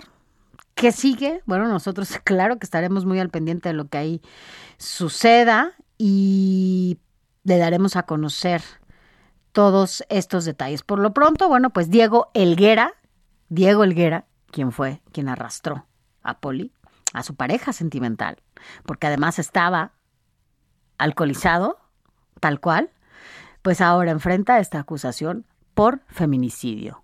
No fue un homicidio, fue un feminicidio y la situación cambia. Así que bueno, le daremos a, a, conocer esta información. Por lo pronto, bueno, pues agradecemos a Juan Carlos Cárdenas, nuestro abogado de cabecera, que esté con nosotros, porque, abogado, queremos saber cuáles van a ser o cuáles podrían ser estas implicaciones legales cuando un conductor, como lo hizo Diego, eh, atropella, ¿no? a una persona y sobre todo en las condiciones en las que él lo, lo hizo. El caso de Poli es un referente importante. Yo supongo que hay muchos más que a veces no se destapan en los medios de comunicación porque no son publicados en las redes o, o en algún medio. Y esto, bueno, pues hace que las cosas sean distintas. Hoy queremos que este, esta persona, Diego, ojalá que las autoridades lleven a cabo su juicio como tiene que ser, eh, pues pague las consecuencias de la muerte de Poli y también de la situación por la que atraviesa su hermana. ¿Cómo estás, Juan Carlos? Buenos Hola, días. Victoria, que nos escucha. En efecto, eh, es una situación que pues eh, ocurre muchas veces, no precisamente con el matiz que estamos viendo, pero ocurre muchas veces que un conductor de vehículo va manejando y tiene un accidente y atropella a una persona. Vamos a empezar hablando de este tema para, para llegar al deporte. Eh, ¿qué, ¿Qué hacer incluso? Vamos a darle un consejo aquí a, la gente que maneja vehículos y que, y que llegue a tener un percance de ese tipo. Cuando este tipo de percances se dan y es un accidente, se llaman eh, delitos culposos, es decir, que no se hicieron con intención, no son delitos dolosos. Son delitos culposos eh, y bueno, puede ser una lesión, un raspón, un hueso roto, puede ser eh, que, se muera la persona a la que hayan atropellado, o sea, hay muchos matices.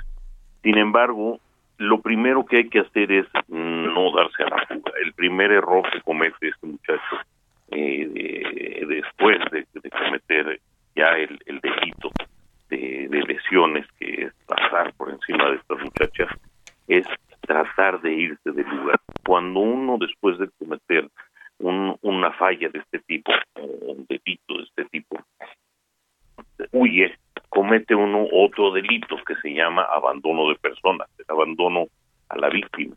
El no detenerse y no pedir auxilio o tratar de ayudar a la persona lesionada implica otro delito, que es ese, el abandono de personas, que el abandono de personas como tal no es un delito tan grave o tan penado, sin embargo, agrava la situación, porque al irse, entonces ya no es un delito, eh, si era un raspón que le habían dado a una persona solamente, y era no. un, un, delito pues, que se podía perseguir porque y se fue se fue una semana abogado ya después regresó y se presentó Exacto. entiendo no solito ante las autoridades ahí está la gravedad del asunto exacto entonces el hecho de que vuelve y se presente incluso aunque él se presente y diga aquí estoy listo para enfrentar la justicia no cambia en nada su situación okay. porque él ya se había ido ya se había dado la fuga pero aquí viene más grave la situación.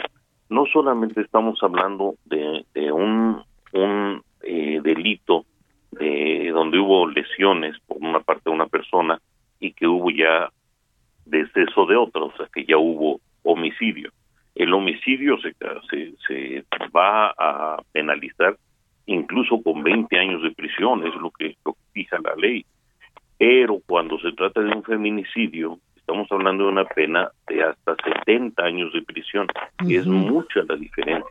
Y ¿Cuándo se convierte en feminicidio? Cuando a la persona que atropellaste o a la persona que le causaste lesiones es una persona con la que mantenías una relación sentimental o una relación noviazgo o ya la habías amenazado y es una mujer. Entonces, si en este caso estamos hablando de que en el proceso ya se está acreditando que sí tenía una relación sentimental, aunque él no niega, pero va a haber otras personas u otros medios. No, hay testigos, además, existía, ¿no? Hay- Entonces, pues, sí es testigos. Con eso van a, a acreditar el feminicidio y la pena máxima que está pidiendo actualmente la Procuraduría es esta, la de 70 años de prisión. Entonces, las implicaciones van a ser muy graves. No, no que nuestros amigos cuando tengan una, una situación donde atropellan a una persona, no se vayan del lugar, se queden y enfrenten re- responsablemente lo que corresponde. Llamen a su seguro, los seguros pueden pagar hasta una, una caución y pueden salir y continuar un proceso penal en libertad. No es el caso particular de, de Diego, el caso particular es que él lo hace y lo comete con toda con toda la intención del mundo. No solamente vi- violenta a una persona, sino a dos, y una de ellas tenía una relación sentimental con ella. Así que sí estaríamos hablando de un caso de feminicidio y sí va a enfrentar una penalidad tan grave como la que te estoy marcando. La defensa, naturalmente, que, que está intentando hacer tu abogado es No hay decir forma, ¿no? No hay que forma. no había que no había relación entre ellos y que fue como un atropellamiento nada más y que él estaba alcoholizado, entonces no se dio cuenta. Esto Pero le quita algún... Esto le... es más grave. Abogado, esto de que dices de que como iba alcoholizado, ¿podría quitarle algo a, a- la sentencia que están, yo supongo, por, por dictarle o algo? O sea, vaya, no, no tiene nada que ver que vaya tomado. O sea, y bueno, obvio hay Sí, claro. testigos de que te- No, y- sí, tenían, sí tenían una Y, relación. y de y de hecho en una forma normal cuando uno va alcoholizado y va conduciendo un vehículo y comete un, un delito de este tipo se sanciona con la mitad extra o sea si, si te iban a dar 20 años por matar a una persona te dan 30 años o sea te dan 10 más Sí, de, por ir alcoholizado de inicio no puedes manejar alcoholizado. no puedes, pues, está mal. El no auxiliar a la víctima también te, te aumenta la penalidad en la mitad. O sea, la cuestión es no manejen en estado de ebriedad. En- si, si están así, bueno, pues es más fácil pedir un taxi o buscar a alguien que, que los lleve, pero no no manejen en estado de ebriedad. Y si, y si atropellan a alguien, es mejor quedarse, enfrentar la situación e irse, porque al irse, entonces sí, no van a tener derechos eh, ni de caución ni nada de eso, los tienen que someter a un proceso penal. Ese es el consejo que les damos a nuestros amigos y esas son las implicaciones que va a tener el caso de Poli. Va a enfrentar a la justicia Diego a- hasta por 70 años de prisión que le pueden imponer. Mira, lamentable, ojalá que este caso sea ya resuelto, que la justicia, ahorita estamos en manos de la, de la justicia, triste, lamentable, enojo, eh, es que, ¿sabes? Son como diferentes eh, emociones al mismo tiempo entre la, la impotencia, la rabia de cómo es que una mujer, una persona puede morir, ¿no? Además, eh, de esta manera, solo porque su pareja literal enloqueció, ¿no? Alcoholizada, la arrastró. O sea, las imágenes son desgarradoras cuando ves la manera en la que lo es- la está arrastrando abajo al coche a esta chava. O sea, lo mínimo que merece es justamente que la justicia haga lo que es tiene que hacer. y, y son y son las lesiones que finalmente llevan a a Poli a perder la vida esa es la, la realidad o sea Una joven. Entonces, esas son las lesiones la lesión no es el que la haya golpeado con el vehículo y que la haya pa- pasado por encima no las lesiones es cuando se la lleva las más graves se dan cuando se la lleva arrastrando y bueno pues eso la, la va lastimando por todos lados se va no, quemando hasta terminar con su vida. cuerpo y todo, así es. Y por eso es que termina en, en una situación tan fatal como esta, que es la muerte de esta muchacha de 26 años. Así es, abogado, pero bueno, pues es- ya ya veremos de Todo qué manera la ley, todo el peso de la ley todo. tiene- para tiene él, para él y para todos, ojalá que todos, todos los que han cometido un feminicidio, ojalá primero fueran encontrados, ¿no? La mayoría de las de los feminicidios son eh, eh, hechos por eh, bueno, por parejas, ¿no? O por eh, gente cercana a las mujeres que asesinaron. O sea, de verdad es, es la situación por la que muchas mujeres atravesaron en este país y la justicia sigue, sigue sin hacer lo suyo. Hoy está ahí Diego y está en manos de la justicia que esto se, se resuelva y ojalá así fuera con todos los demás casos que vivimos en este Ojalá. en este Sí, país para que las mujeres tengamos la tranquilidad y la seguridad de salir a las calles sin que nos estemos sintiendo acosadas, acorraladas o, o bueno, buscadas por este tipo de delincuentes. Gracias la- como siempre. La misoginia y el machismo tienen que terminar. De nada, tus órdenes, Sofi. Te mando un abrazo. Que Yo- tengan bonita semana. Yo Saludos a también, abogado, y un tema medio espantoso, pero bueno, pues ya, ¿qué le hacemos? Esta es la, esta es la situación por la que atravesamos en este momento. Escríbanos o mándenos un mensaje de voz al WhatsApp del informativo fin de semana 5591 63 5119.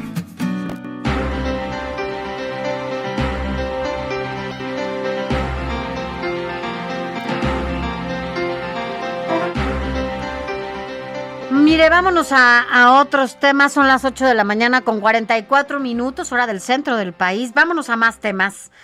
Eh, porque las remesas en esta ocasión en nuestro país cada vez van aumentando más. Esta llegada de recursos económicos podría superar incluso, mire esto, escúchelo, podría superar los ingresos petroleros, o sea, no estamos hablando de una cosa menor, o sea, los ingresos petroleros por años han sido, bueno, lo que ha sustentado la economía de este país. Imagínese que en esta ocasión se están hablando de que las remesas podrían superar los, los ingresos petroleros y también la actividad turística en este periodo de pandemia. Así que para eso, bueno, pues agradecemos que esté con nosotros a José Manuel Arteaga, colaborador de este espacio, y se lo agradecemos siempre, porque además es editor de mercados aquí en el Heraldo de México. ¿Cómo estás, José Manuel? Muy buenos días. Hola Sofi, ¿cómo estás? Buenos días, un gusto saludarte a ti y a nuestro auditorio. Gracias. Como lo comenta Sofi, es, es impresionante cómo cada día, o más bien cada mes, van llegando más remesas a nuestro país. Eh, platicar al auditorio que en mayo, en mayo sumaron 4.515 millones de dólares, un crecimiento anual de 31%. Si lo pasamos al tipo de cambio, Sofi, digamos 20 pesos, tomamos 20 pesos, los recursos que llegaron en mayo fueron 90.300 millones de pesos. ¿Qué es esto? Bueno, déjame te comento y al auditorio. Esto representa 40% del gasto que se va a, o que se está proyectando para el próximo año de pensiones para adultos mayores. El gobierno está presupuestando aproximadamente 240 mil millones de pesos para el programa de pensiones de adultos mayores y las remesas que solamente llegaron en mayo representan ya 40% de, es- de esos recursos o son casi dos veces los recursos que también se proyectan para transportes masivos el próximo año. Eh, son cerca de 50 mil millones de pesos lo que se está proyectando. Ahora hablemos de las causas, Sofi. Mayo, mayo es muy importante eh, porque llegan recursos por el Día de las Madres, ¿no? Es un, es, es digamos que de los de los días más favorables porque son recursos que van, son presentes que van para las mamás, para las abuelitas, para las tías, para las hermanas, ¿no? Entonces, ese es un punto a favor. Y un segundo punto a favor es que en Estados Unidos se está incrementando el aumento de la demanda de mano de obra de migrantes por el tema de la reactivación económica del vecino país. Eso, digamos, es un punto muy favorable para los mexicanos y para los centroamericanos y todos los que están de migrantes en Estados Unidos, Sofi. Ahora, si nos vamos a lo que llevamos de enero a mayo, déjame te digo la cifra, es una cifra impresionante. Son 19.178 millones de dólares. Esto es 21% más que un año atrás. Y vamos a, si lo pasamos a, a- a pesos, que también es una cantidad impresionante, estas remesas que se han recibido de enero a mayo, pues alcanza una cifra de 383 mil millones de pesos. Eh, para, para, para, para, digamos, barajearlo y a qué corresponde esto, este, este dinero que México ha recibido por remesas en cinco meses corresponde al, al gasto que van a ejercer tres secretarías en México a lo largo de este año. Estamos hablando de las secretarías de Comunicaciones y Transportes, la Secretaría de Salud y la Secretaría de Bienestar. Estas tres dependencias juntas conforman un presupuesto eh, pasadito de los 383 mil millones de pesos que se han recibido por remesas. Pero ese es el, digamos, el, el poderoso cañón que representan todos estos recursos que mes con mes van llegando al país y que son un gran aliviane, Sofía, que decirlo muy claro, para muchas familias, ¿no? Por ejemplo, déjame te comento, hay una encuesta sobre migración en la frontera norte de México y ahí, bueno, ahí se comenta que eh, las remesas principalmente van para dos aspectos, comida y vestido de la, de la gente que recibe esos recursos. Un segundo aspecto es también va para salud y un tercer aspecto es que va para vivienda y educación. Va- BBVA hace un anuario anual sobre el avance de la migración y las remesas. El del año pasado nos dice, el del 2020, nos dice que una tercera parte de los hogares, eh, con las remesas que reciben, pues les sirve para cubrir aproximadamente 100% de los alimentos, de los alimentos eh, de sus familias. Entonces, ese es el gran potencial de estas remesas, Sofi. Eh, cinco de cada diez hogares en México reciben estos recursos.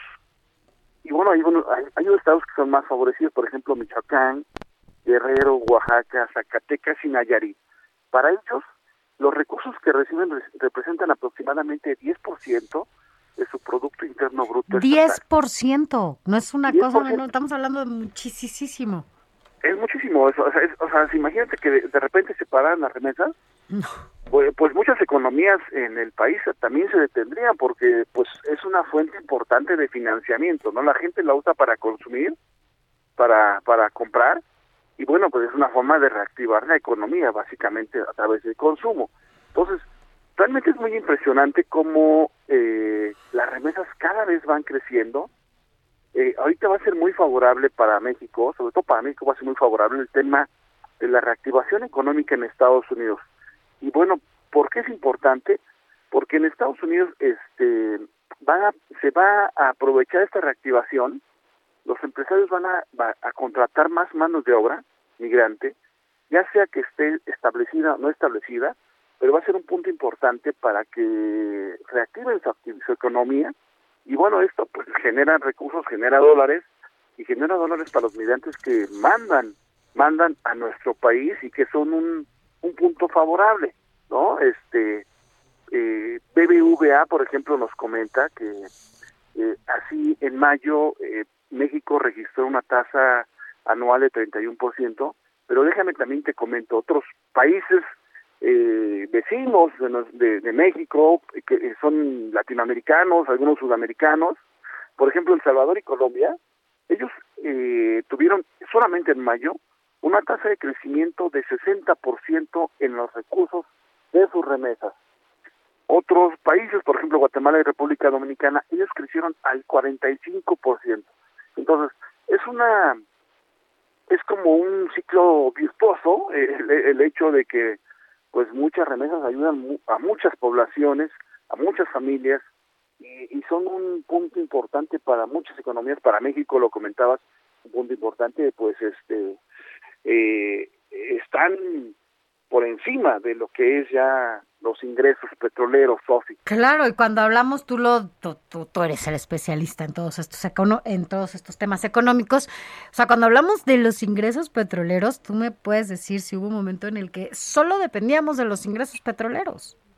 Es correcto, hace muchos años México tuvo una alta dependencia de ingresos petroleros, es un punto importante para para hacer el presupuesto de cada año de- los gobiernos De- federales. del ¿no? costo del barril, ¿no? Hacían esta estimación de los presupuestos anuales. O sea, todo lo que nos íbamos a gastar en un año dependía del costo o del número de barriles que vendían de, de petróleo, ¿no? Es correcto, eh, se presupuestaba con base al petróleo, hoy ya no, ya digamos, el petróleo es importante, pero bueno, Ya no es- digamos, ya no es lo que era antes, hoy ya entran muchos ingresos tributarios y las remesas pues no van al, al, al, al, digamos al presupuesto pues no obviamente no van No, no, no, estamos haciendo un gasto- equivalente, ¿no? Sí, O sea, es correcto pero van al gasto de las familias Mm. que es muy importante si estas familias no recibían estos recursos pues simplemente la hubieran pasado muy mal muy mal en toda esta crisis económica que hemos experimentado porque muchos eh, recursos que llegaron y que enviaron los conacionales pues sirvieron para para ayudarles a paliar la situación difícil en la que se encontraban, ¿no? Y en Claro. la que se encuentran. Déjame, te comento, cada año suben y suben y suben como espuma las remesas. El año pasado eh, se contabilizaron 40 mil millones de dólares.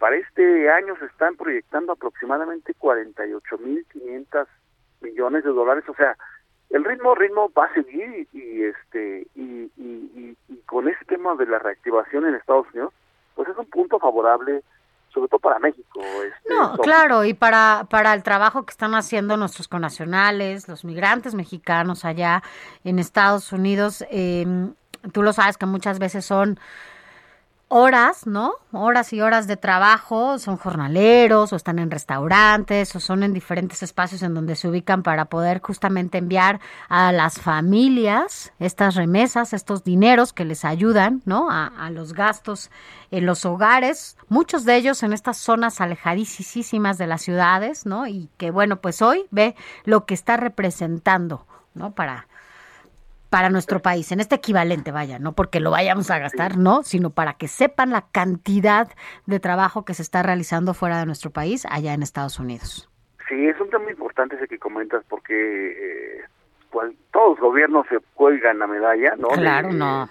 De que van llegando más remesas y que es favorable. Es el trabajo de nuestros migra- de los migrantes que han tenido que salir de su país por falta de oportunidades en no en justamente en sus en sus sitios de origen. Es Así correcto, que, bueno. abandon- abandonan su país, buscan Sí. un mejor nivel para sus familias, para ellos mismos, pero se van a sacrificar, ¿eh? O Así sea, es, no, la- no, no. la- Juan Manuel, muchas gracias siempre por estar con nosotros. Gracias, Juan Manuel Arteaga, editor de mercados aquí en el Heraldo de México. Gracias. Sofi, un gusto saludarte. Igualmente, un abrazo. La noticia no descansa.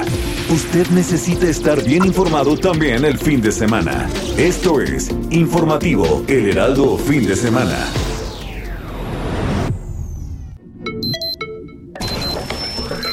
Noticias a la hora. Heraldo Radio le informa.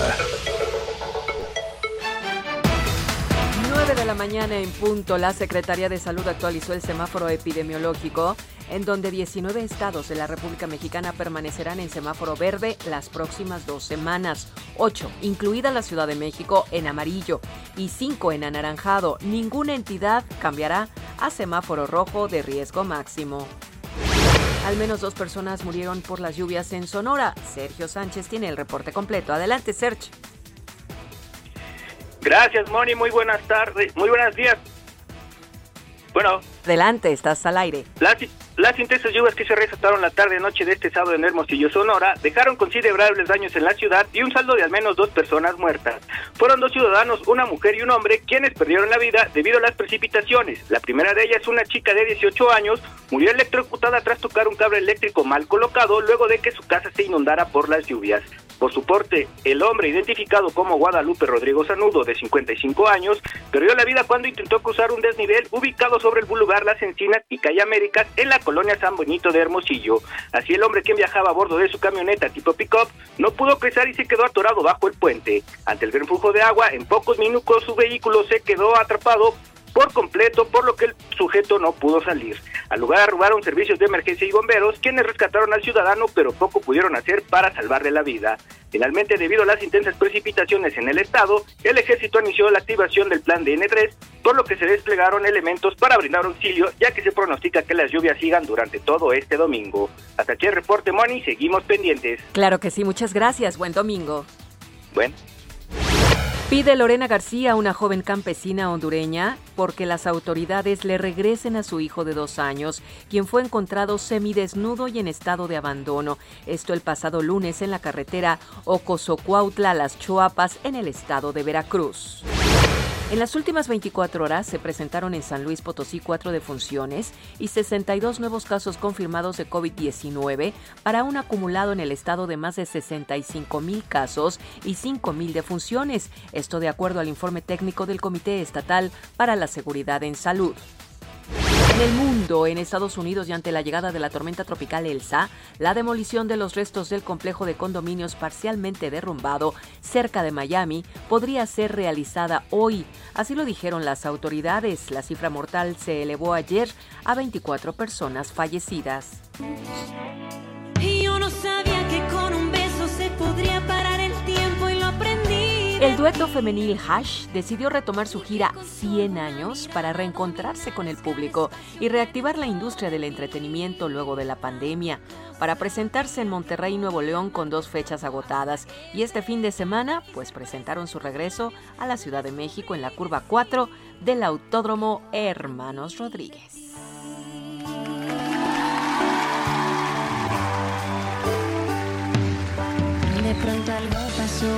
9 de la mañana, 3 minutos. Le invitamos a que continúe en la señal del Heraldo Radio en el informativo fin de semana. Le informó Mónica Reyes.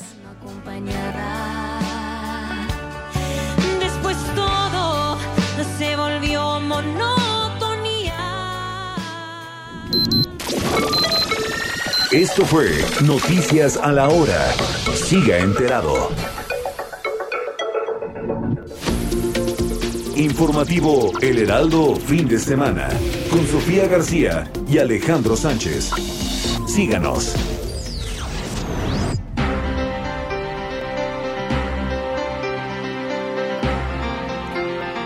Gracias, gracias por continuar con nosotros en este último, es la última hora de este domingo del informativo de fin de semana. Y mire, vámonos rápidamente hasta Guerrero, porque, bueno, pues lamentablemente allá la violencia no para. Y bueno, pues como consecuencia, ayer hubo otro enfrentamiento. Carlos Navarrete, tú tienes toda la información, corresponsal del Heraldo allá en Guerrero. Buenos días. Sofía, buenos días, buenos días al auditorio. Efectivamente, comentarles que la tarde de ayer cinco presuntos delincuentes perdieron la vida tras un enfrentamiento con elementos de la Policía del Estado en el municipio de Iguala. Eh, de acuerdo con un comunicado de la Secretaría de Seguridad Pública, agentes policíacos que realizaban acciones de vigilancia y prevención del delito tuvieron contacto con un vehículo en el que transitaban civiles armados. Sin embargo, eh, no precisaron el lugar de este encuentro. La información establece que los presuntos delincuentes, al notar la presencia de los uniformados, dispararon en contra de estos, iniciándose así una persecución misma que terminó en la colonia Villas del Rey, a la altura del Palacio Judicial y muy cerca de la caseta de peaje que comunica a la ciudad de Cuernavaca. La dependencia reportó la muerte de cinco civiles armados, así como el aseguramiento de armamento, equipo táctico y un vehículo con reporte de robo. Eh, la dependencia también informó que ningún elemento de la policía del estado resultó herido. Como bien dices, Iguala es en este momento uno de los municipios más violentos del estado de Guerrero, pues diariamente se están registrando asesinatos y bueno, el día de ayer es uno de los acontecimientos de mayor relevancia, pues reiterar, fueron abatidos cinco presuntos delincuentes luego de que estos atacaron directamente a elementos de la policía del estado. Sofía, mi reporte. Buen día. Gracias, Carlos. Ojalá las cosas en algún momento, pero además en un futuro cercano, mejoren, mejoren allá en Guerrero. Pero bueno, ya nos platicará sobre todo cómo les va después de este cambio de gobierno que se dará en los próximos meses. Carlos, buenos días. Estaremos atentos. Gracias. Gracias, Carlos Navarrete. Y bueno, de Guerrero nos vamos hasta Veracruz, porque bueno, como en casi todo el país, la violencia, estos enfrentamientos que se dan en, en, diferentes entidades del país, dejan a civiles, entre ellos niños. Eh, muertos en estos en estos enfrentamientos. Eh, Juan David Castilla, corresponsal del Heraldo allá en Veracruz, nos enlazamos contigo para que nos cuentes de qué se trata. Buenos días. Muy buenos días, Sofía. Te saludo con gusto también a todo el auditorio. Así es, como bien lo comentabas, fíjate que pobladores del municipio de Amatlán, en la zona centro de Veracruz, velaron a dos niños que fueron ejecutados en un presunto fuego cruzado entre policías estatales y miembros del cártel Jalisco Nueva Generación. Se trata de Jonathan y Eduardo de 13 y 14 años, quienes murieron por impacto de bala cuando elementos de la Fuerza Civil se enfrentaban contra presuntos delincuentes. Estos hechos ocurrieron la tarde del pasado viernes 2 de julio sobre la carretera estatal Amatlán-Cuichapa, a la altura de la comunidad Guadalupe La Patrona, cuando estos menores se encontraban en el patio de su casa lavando una camioneta propiedad de sus familiares. La muerte de los niños causó indignación, obviamente, entre los pobladores, quienes eh, han llevado a cabo protestas y bloqueos sobre la carretera Córdoba-Cuchapa para exigir justicia por este caso. El cierre carretero se prolongó hasta el sábado y se amplió hasta el cruce que une a dicha vía de comunicación con la autopista federal Puebla-Veracruz. Estos pobladores acusan a los elementos de la Fuerza Civil de haber disparado contra los menores sin ningún motivo aparente.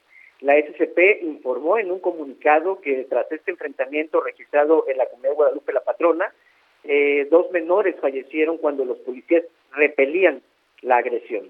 La Secretaría de Seguridad Pública de Veracruz desplegó un amplio operativo para dar con los agresores y precisó que esa zona se encuentra identificada, Sofía, como un punto de reunión delincuencial y que este grupo armado fue encabezado por el Webster, un líder de una célula criminal que opera para el cártel Jalisco Nueva Generación en esta región central de la entidad veracruzana. Mencionarte, Sofía, que la tarde-noche de ayer estos pobladores quemaron llantas para bloquear la caseta de Fortín, donde eh, posteriormente policías estatales arribaron al lugar para desalojarlos y decir que hay videos que circulan en redes sociales donde se escucha que lanzaron disparos al aire para poder dispersarlos. Esta es la situación que se vive, Sofía, en la zona central del estado de Veracruz.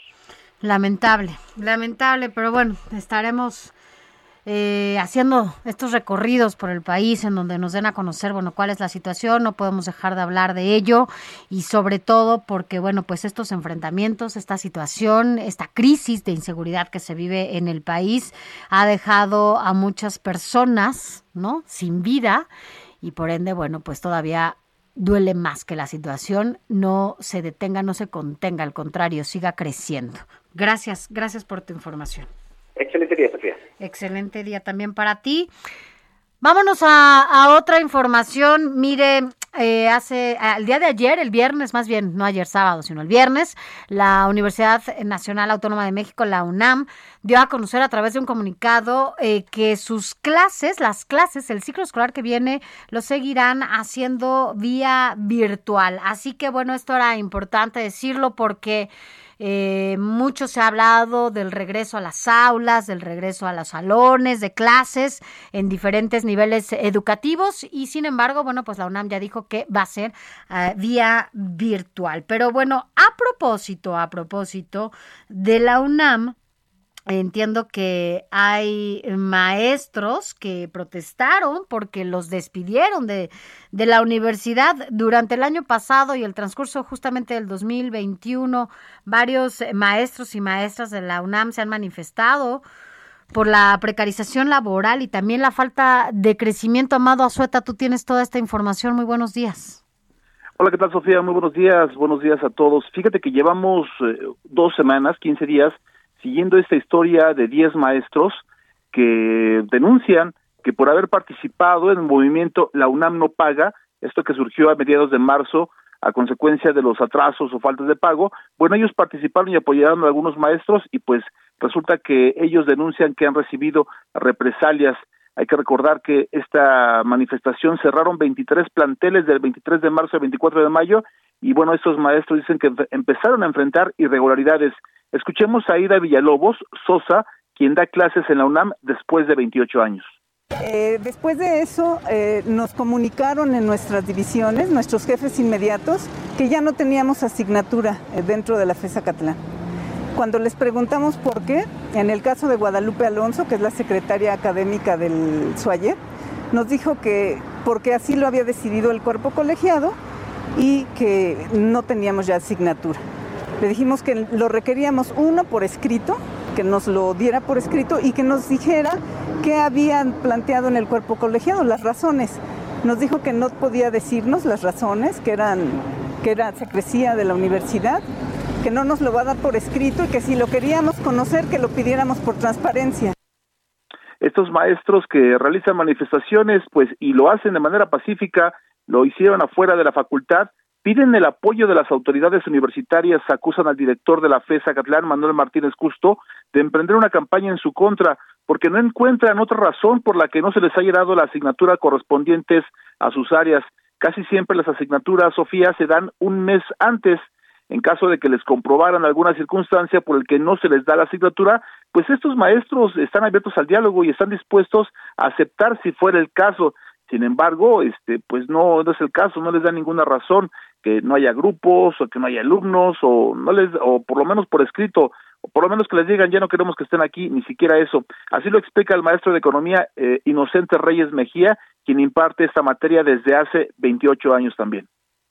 Pues mira, uno a veces puede entender que hay ajustes, que hay movimientos en, en las administraciones, pero se notifican. Y cuando no se te notifica y en el contexto que estamos viviendo del paro, del apoyo a los estudiantes inicialmente, que reivindicaban demandas de los profesores, este, cuando decidimos participar abiertamente, que pensamos que no debería de haber ningún problema, pareciera ser que, que efectivamente es una, una represalia, ¿no? Algunas maestras denuncian más irregularidades, que también les hace falta el pago de tres quincenas. Escuchemos a Judith Quetzali Rojas, que no le pagan desde hace pues ya varios meses. Escuchemos. Hasta este, fe- hasta este momento yo puedo decir que me han dado tres veces fechas de en esta quincena ya se le va a pagar y llega la quincena y nada. Y esta última eh, fue que también me, me super aseguraron que me pagaban en agosto y eh, acabo de saber que en el sistema en el sistema de la UNAM ni siquiera está un trámite en proceso, trámite.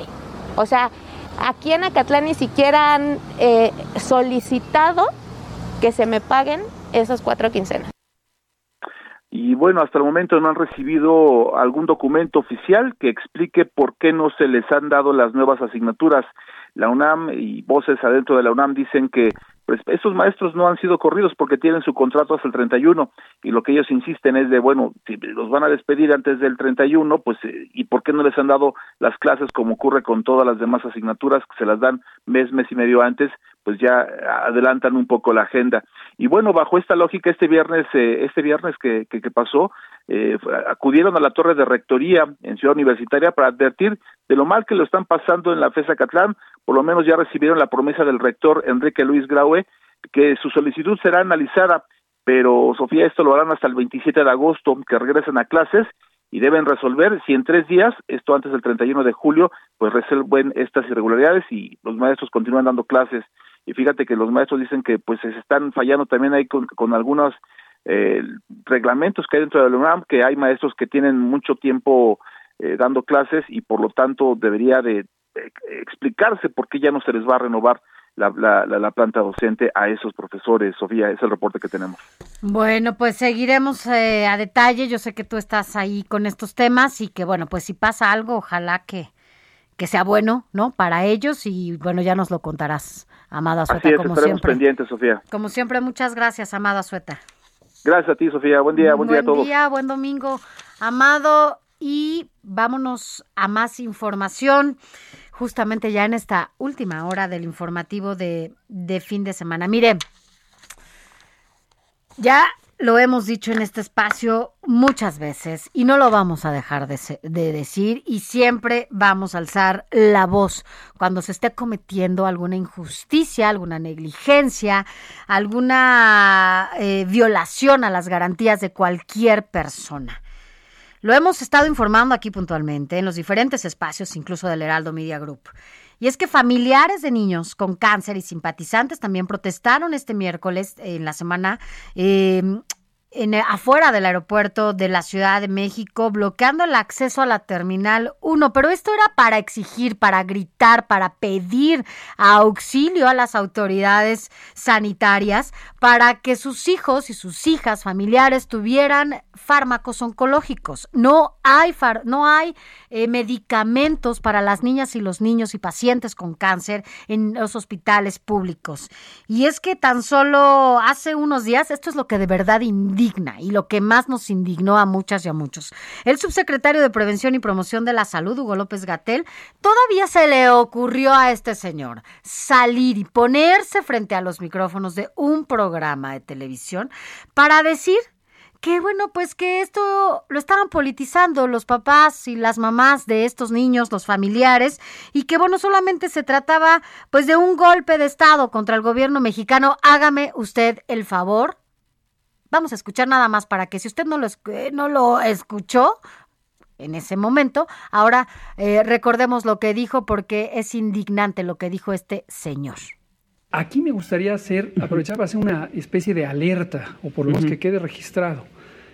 Este tipo de generación de narrativas de golpe a veces se ha conectado en Latinoamérica, en la historia de Latinoamérica, con golpe, golpe, Sí, golpe claro. de Estado. Esta idea de los niños con cáncer que no tienen medicamentos, cada vez lo vemos más posicionado como parte de una campaña más allá del país, sí, claro. de los grupos de derecha internacionales que están buscando crear esta eh, ola de simpatía en la ciudadanía mexicana, ya con una visión casi golpista. Es lamentable que este señor, en lugar de que se ponga a trabajar para que las cosas fluyan y el abasto de medicamentos oncológicos y demás, porque a veces ni siquiera una aspirina hay en un hospital público, que se ponga a trabajar en lo que le toca, se pone a politizar él, no los padres, ni las madres, ni familiares de los que están enfermos de cáncer. Él se pone a politizar este tema y lamentablemente esto ha costado muchas vidas. Por ello, justamente, padres con niños con cáncer denunciaron ante la Fiscalía General de la República a Hugo López Gatel. Andrea Rocha es su representante legal y agradecemos mucho que estés con nosotros, abogada, esta mañana, porque bueno, pues ya se presentó esta, esta denuncia ante la Fiscalía General de la República por genocidio, discriminación y comisión por omisión en contra justamente de López Gatel. Muy buenos días. Hola, buen día Sofía y un saludo a todos los que nos escuchan el día de hoy. Así es, ya presentamos una denuncia en contra del subsecretario Hugo López Gatel y esto derivado de las declaraciones tan lamentables que dio en contra de los padres y de las madres de niñas y niños con cáncer, ¿no? Eh, créeme que ya bastante los papás y las mamás viven realmente una situación muy complicada porque llegan a las clínicas y simplemente les dicen que no hay quimioterapias como para que ahora tengan que soportar las eh, las críticas de, de este señor. De verdad es sumamente indignante y derivado de eso pues presentamos esta denuncia, ¿no? El delito de genocidio propiamente en el artículo 149 bis menciona los delitos contra la vida y en el párrafo tercero menciona a quien lleve ataques a la integridad corporal o a la salud de los miembros de dichas comunidades, así como también quien emplee violencia física o moral. Quiero decirte que desde que los llamó golpistas, desde que llamó que solamente éramos 20, pues en su en su calidad de garante, ¿no? En la omisión por comisión, es decir, él tiene la obligación como tal, y está en la misma página de la Secretaría de Salud, sus obligaciones, trazar políticas para que los medicamentos lleguen a todo el país, ¿no? Y no lo ha hecho. Y con sus declaraciones me queda claro pues que hay dolo, ¿no? Al llamar a los papás y a las mamás de los niños con cáncer golpistas y ahí pues te das cuenta que no Sí. nos quiere ayudar o que no quiere reconocer la realidad. Así es, pues es el subsecretario de Prevención y Promoción de la Salud. Tal cual, tendría él que estar atendiendo estas tareas, ¿no? En materia sanitaria. Ahora, abogada, dígame algo. Eh, bueno, eh, por eso se incluso se, ya se lleva a cabo este movimiento No Somos 20, porque son muchísimos los familiares de pacientes con cáncer, niños, niñas y, y familiares. Eh, hasta ¿Qué, ¿Qué sigue? O sea, la fiscalía ya recibe esta denuncia, ¿qué es lo que tendría que seguir y hasta dónde se podría llegar? Pues mira, nosotros eh, como tal, esta semana eh, solicitaremos una cita formalmente con el fiscal general de la República y esto porque ya esta es nuestra sexta denuncia, ¿no? Es la primera contra Hugo López Gatel, esperemos que se abra una carpeta de investigación y que la fiscalía pues realmente lleve a cabo todas eh, estas investigaciones porque al final las declaraciones de, de esta persona pues fueron del conocimiento de todos los mexicanos, no puede decir que no.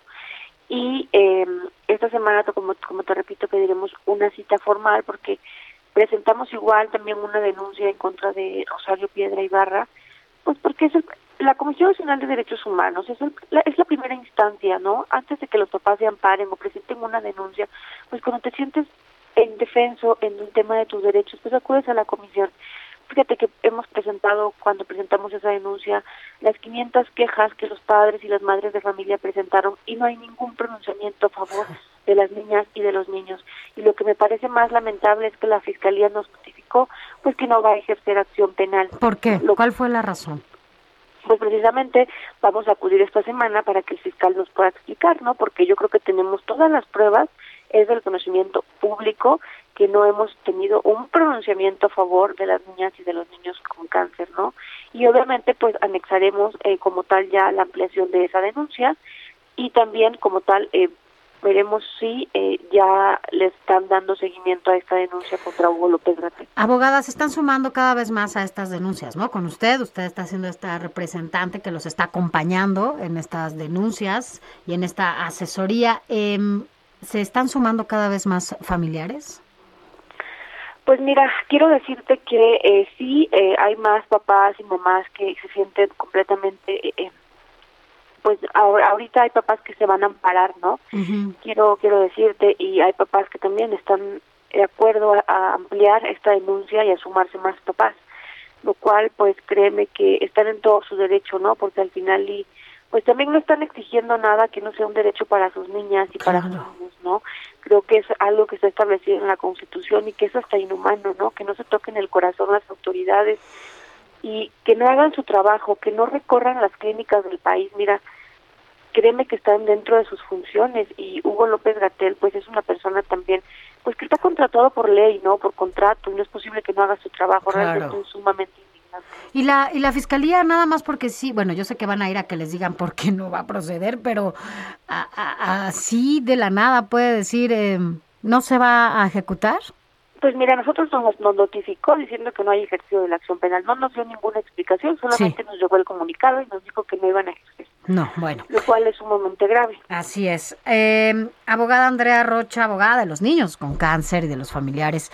Vamos a estar de cerca con este tema. ¿Le parece que hablemos la próxima semana y nos diga cuál fue la respuesta que recibió de la Fiscalía para que aquí lo podamos informar?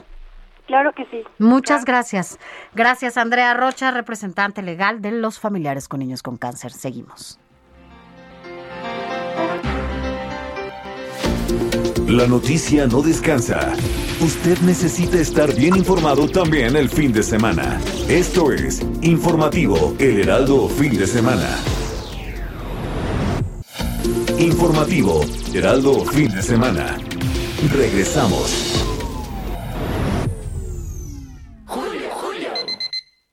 No quiero ir a trabajar, no pude dormir nada. A donde tienes que ir es a Soriana, porque tengo el colchón individual Gala a 999, matrimonial a 1299 y King Size Monza a 2199 pesos. Tú pides y Julio Regalado manda, solo en Soriana. A agosto 5, aplican restricciones. Siga en sintonía con la noticia. Sofía García y Alejandro Sánchez le comentan en Informativo El Heraldo Fin de Semana. Continuamos.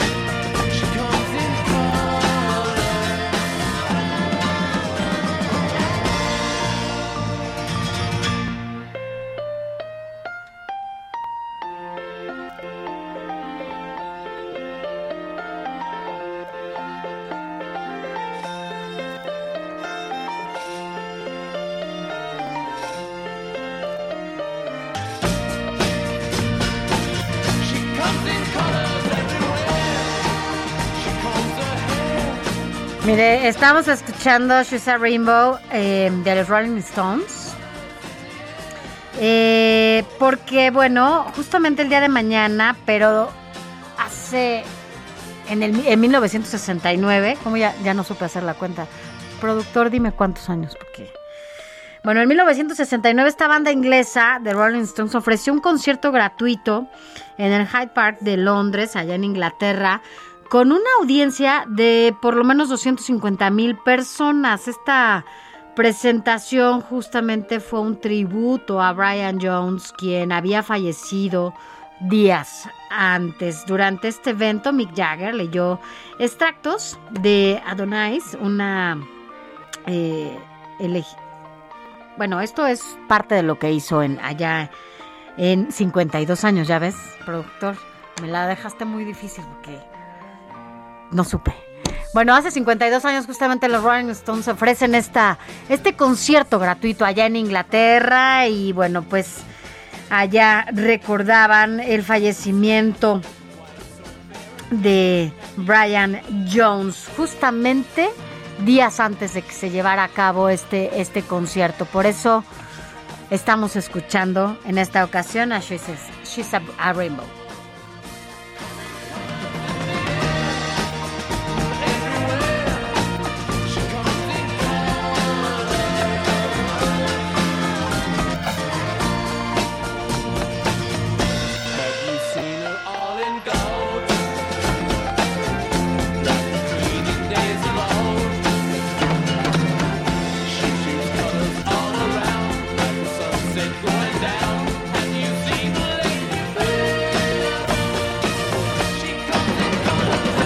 También vamos a leer algunos mensajes que nos están llegando. Gracias por escribirnos.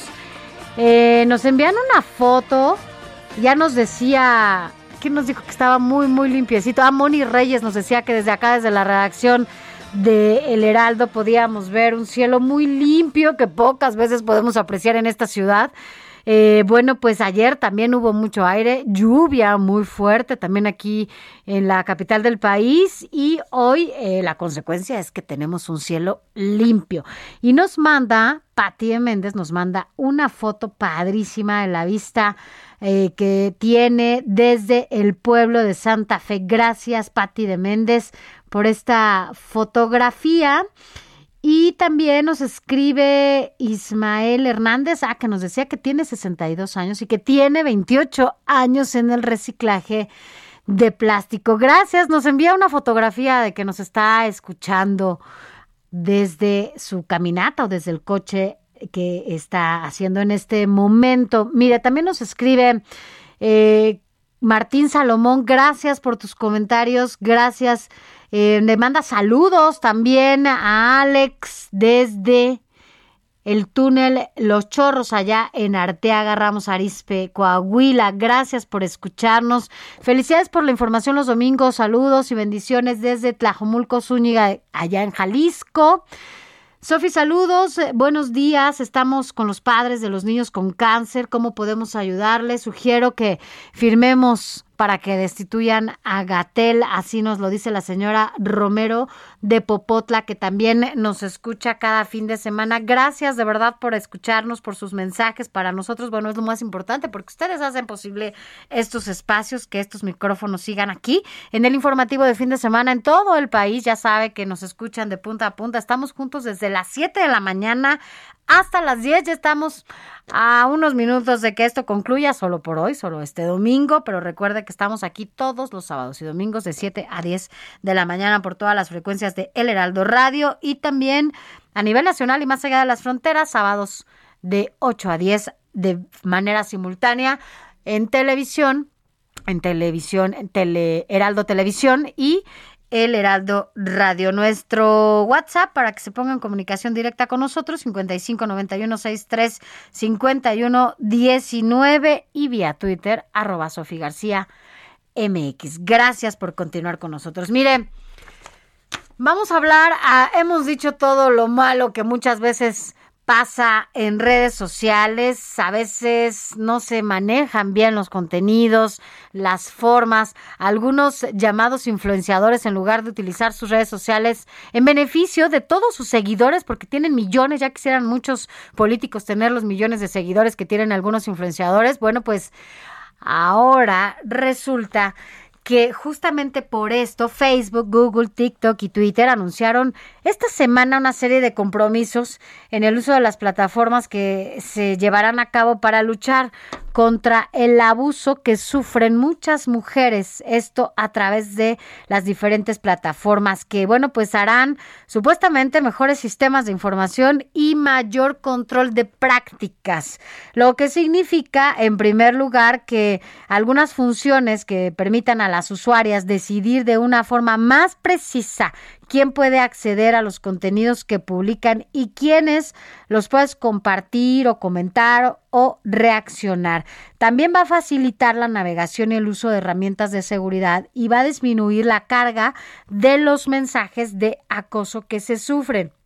Esta declaración que hacen todas las plataformas que le comentaba, Facebook, Google, TikTok y Twitter, surgió justamente después de que más de 200 mujeres de alto perfil firmaron una carta abierta condenando el abuso cibernético. Entre ellas, mire, destacan la ex primera ministra australiana Julia Gillard, también la tenista estadounidense Billie Jean King y las actrices británicas Tendu Newton y Emma Watson. Emma Watson siempre eh, pronunciándose a favor de los derechos por las mujeres. Esta carta fue publicada en el foro de Generación e Igualdad de las Naciones Unidas, que está lanzando una serie de llamados a la acción para lograr la igualdad de género global. Hay que decirlo, sobre todo en este confinamiento, que se han destapado y visibilizado tantas problemáticas que se viven en diferentes espacios, en diferentes esferas sociales, las mujeres pues fueron blanco de muchos acosadores, de muchos violentadores y esto ha hecho que, bueno, pues claro, en medio del confinamiento lo que se ha desatado más ha sido el uso de las tecnologías. Por eso también se han incrementado estos números de denuncias en nuestro país. Por ejemplo, la detención de Just Stop, esta youtubera, desató una oleada de comentarios en redes sociales, muchos muchos de las y los internautas que están ahí señalaron que a pesar de ser un indicio de justicia en el caso de esta persona, de la youtubera, todavía hay impunidad en muchos otros casos de influenciadores acusados de acoso y violencia contra las mujeres. Así que, bueno, pues eh, esto permanece todavía bajo el ojo público desde la acusación de esta youtubera Just Stop y que quien fue de, ah también un youtuber Rix se llama Rix que usted recuerda fue denunciado por cometer abuso sexual en contra de Nat Campos, que bueno, Nat lo denuncia también a través de sus redes sociales, eh, otra eh, youtuber mexicana, y la Fiscalía General de Justicia de la Ciudad de México, pues detuvo a Rix a finales de febrero de este año. Sin embargo, bueno, pues podría tratarse del único caso en el que un varón, un hombre youtuber fue detenido a pesar de las múltiples denuncias en contra de otros famosos. La agencia de la Organización de las Naciones Unidas ha declarado que el ciberacoso afecta, por lo menos en nuestro país, alrededor a 9.4 millones de mujeres. Eh, de diferentes edades y que enfrentan acosamiento y demás. Mire, el rango de edad en donde las mujeres sufren más acoso en las, pues, en, en internet es de 18 a 30 años. Y bueno, pues estas mujeres que sufren hostigamiento por índole, eh, por índole sexual o insinuaciones, el 40.3% de ellas son porque suben eh, o piden fotografías o piden videos. Eh, vaya, es la naturaleza que utilizan tristemente algunos acosadores. Por eso usted o ustedes, chavos, chavas que nos escuchan, tienen que tener cuidado, deben de tener cuidado con quienes eh, siguen o a quienes le dan este famoso like o seguidores, porque muchas veces ellos, en lugar de sumar esfuerzos o sumar que sus comentarios y sus contenidos sean a favor de las y los, eh, de las mujeres sobre todo, pues son en contra, ¿no? Y si ustedes son chavas que están siguiendo a este tipo de personajes o este tipo de perfiles, yo creo que deberían repensarlo para poder darle oportunidad a estos personajes de que sean justamente estos influenciadores. Pero mire, vámonos a otros temas. Ahora toca el turno de Eduardo Marín con lo mejor del cine en estas recomendaciones de fin de semana. Eduardo Marín y el séptimo arte. Toda la noche entran y salen camionetas de ahí. Lo están usando como cruce.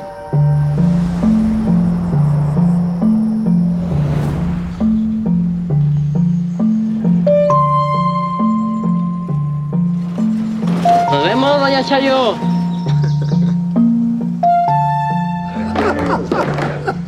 Ilumine nuestra oscuridad y que alumbre el camino de nuestra esperanza. Eduardo Marín, siempre es un gusto escucharte y bueno, entiendo que lo que estamos también oyendo es parte de esta serie Somos que ya está en Netflix. Cuéntanos de qué se trata. Así es, eh, Sofi, qué gusto, muy buenos días. Pues efectivamente vamos a comentar, a recomendar esta serie. que está dando mucho de qué hablar, que sin duda hará historia, que es la miniserie eh, de seis episodios de Netflix Somos, es una serie mexicana, eh, una producción de Netflix, como lo fue Roma, basado en un reportaje de la periodista ganadora del premio Pulitzer, Ginger Thompson, publicado por la agencia ProPublica de Nueva York, que se tituló Cómo Estados Unidos instigó una masacre en México. Y bueno, y aborda precisamente la matanza que pasó hace ya 10 años, en marzo de 2011, de decenas de personas en el municipio de Allende, Coahuila, a 60 kilómetros de la frontera, por parte de los Zetas. Oficialmente, entonces, pues fueron 42 desaparecidos esa mañana, eh, pero se menciona que fueron muchísimos más, una masacre que fue olvidada y que ahora pues vuelve a salir a la luz a partir de esta serie que es, reveladora, es muy eficaz sin duda, es de gran habilidad narrativa, nos mantiene en verdad todo el tiempo atrapados, tiene un eh, gran mérito, un gran valor y bueno, su cualidad principal es que se enfoca, Sofi, con una mirada puntual, eh, muy sagaz, eh, muy equilibrada en los habitantes del poblado.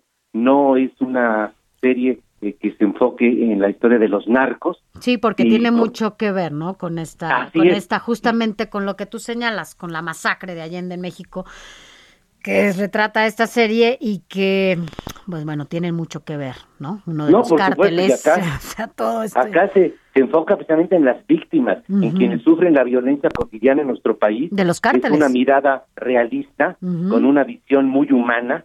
Eh, fueron actores incluso no profesionales en la mayoría de los casos, que se eh, fueron tomados del pueblo, pues, eh, y en verdad es una gran opción. Eh, repito, en Netflix solamente seis episodios somos, pero es una serie, eh, es relevante, tiene una enorme importancia, pero además tiene muchísimas cualidades como obra narrativa, en todo momento mantiene nuestro interés y es una serie sin duda que hay que ver, que hace historia, que es de lo mejor de la producción eh, de series mexicanas. Repito, es una producción de Netflix, pero sí se considera una producción mexicana y de la que realmente pues hay que ver, no hay que perdérsela porque tiene calidad, tiene brillantez y tiene mucha trascendencia. Oye, Eduardo, recordando justamente esto ocurrido allá en el norte, eh, que esta investigación incluso fue hecha por Sergio Aguayo. Así es también, efectivamente. Sergio Aguayo también llevó a cabo una investigación. Aquí la serie se basa en el reportaje que publicó la periodista Ginger Thompson, que sigue muy activa, fue incluso la que reveló apenas, fue la que la primera en dar a conocer la detención del general Cienfuegos, apenas el año pasado, sigue muy activa la periodista y esta la publicó en la agencia de noticias Pro- ProPublica, que se dedica al reportaje de investigación, pero efectivamente Aguayo llevó a cabo una investigación, pero después eh, las autoridades tardaron mucho en, en investigarlo formalmente, eh, había pasado a ser eh, olvidado, solamente la presión mediática hizo que se retomara una investigación, pero después pasó desapercibida, realmente ya poco se supo y ahora vuelve a salir a la luz a partir de esta serie que incluso se llama Somos, punto. Así es, el, con el... Pues, eh, mal nos involucra a todos, eh, ¿no? Somos parte de justamente esta sociedad atropellada que además al tiempo, por ejemplo, recordando un poco lo que pasó eh, allá, fue en, en Allende, ¿no? Eh, esta masacre contra 72, ¿no? Fueron 72. Pues mira, oficialmente, oficialmente los desaparecidos que se presumen muertos fueron cua- eh, 42, pero incluso se llegó a hablar hasta de, de 300 desaparecidos, parece una cifra exagerada, pero no se sabe la cifra exacta, eh, eh, verdadera, de cuántos murieron, pero fue una masacre verdaderamente atroz sobre la población civil y esta y de estos personajes que son en los que le ponen la mirada a la serie y esa es su valor y su punto de vista diferente. Así es, y mira, justo ahorita pensaba en esta situación y al tiempo pienso en Aguililla y en estos enfrentamientos y en Así donde es. civiles están muriendo de nuevo por confrontaciones entre, entre los diferentes cárteles y no pasa nada, ¿no? O sea, estamos hablando de una investigación que se hizo ya casi una de, hace una década y que no puede ser que las autoridades teniendo todas las herramientas eh, para poder atacar esta de raíz estos males, pues sigamos en las mismas o peor, Eduardo. Pues tienes toda la razón, Sofi. Precisamente ese es uno de los eh, puntos más valiosos de la serie esta de Somos, porque da un testimonio de la violencia cotidiana que se sigue sufriendo en México. Pues la veremos, la veremos. Dices que es de Imprescindible, cuántos capítulos son.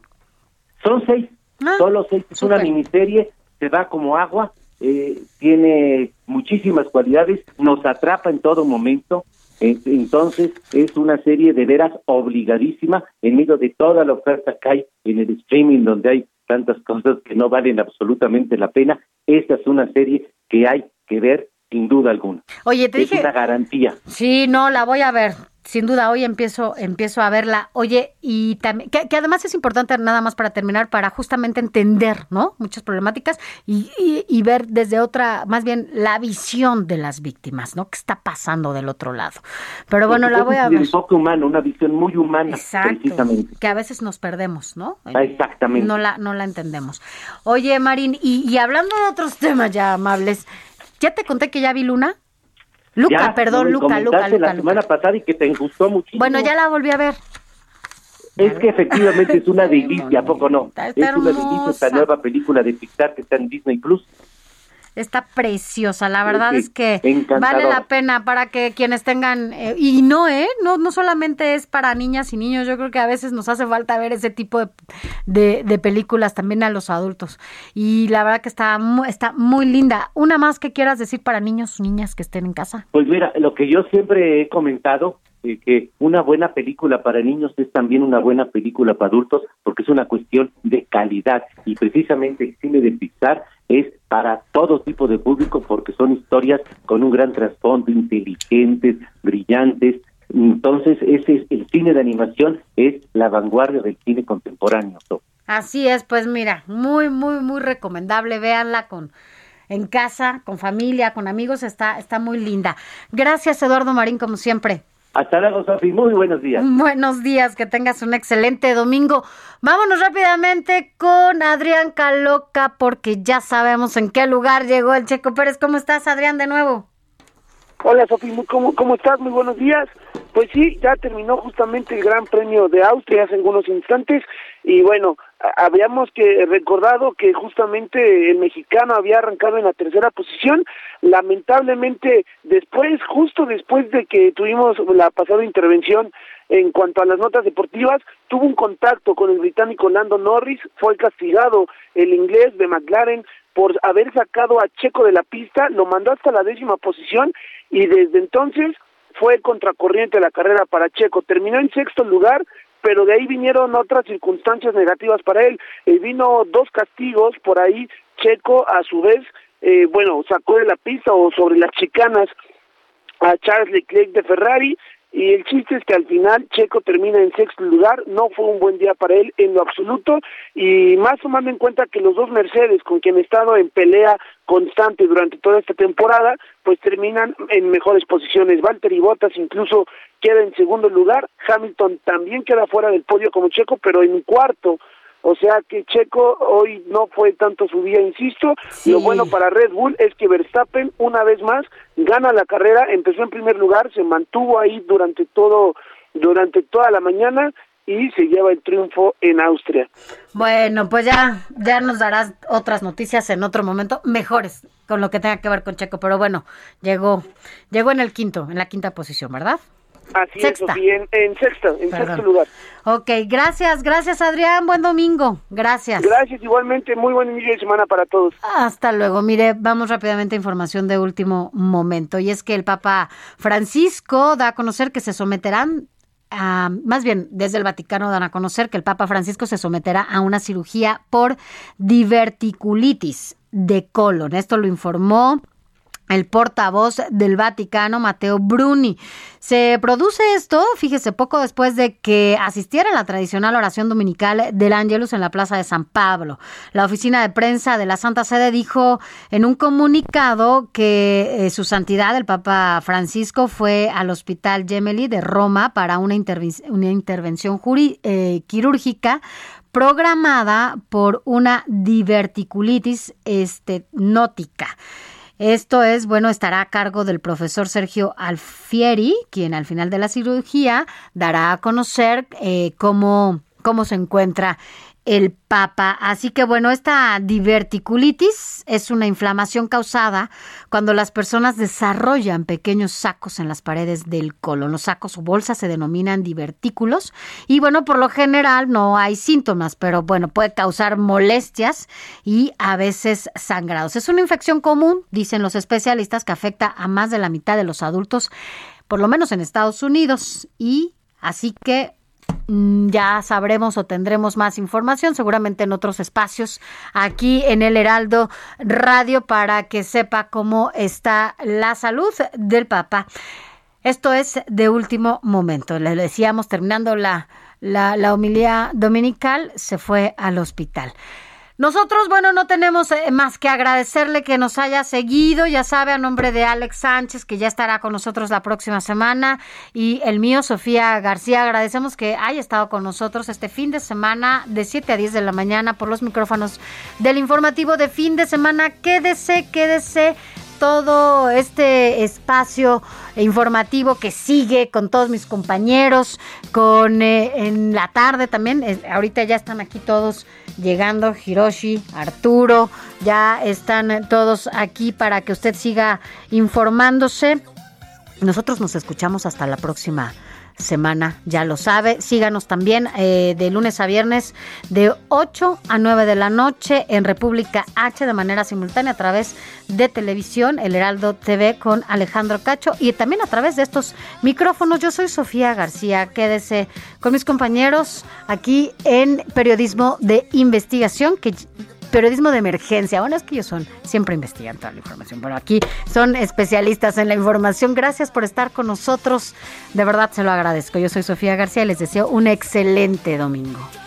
Heraldo Radio 98.5 FM, una estación de Heraldo Media Group, transmitiendo desde Avenida Insurgente Sur 1271, Torre Carrachi, con 100.000 watts de potencia radiada. Even when we're on a budget, we still deserve nice things. Quince is a place to scoop up stunning high-end goods for 50 to 80% less than similar brands. They have buttery soft cashmere sweaters starting at $50, luxurious Italian leather bags, and so much more. Plus, Quince only works with factories that use safe, ethical, and responsible manufacturing. Get the high-end goods you'll love without the high price tag with Quince.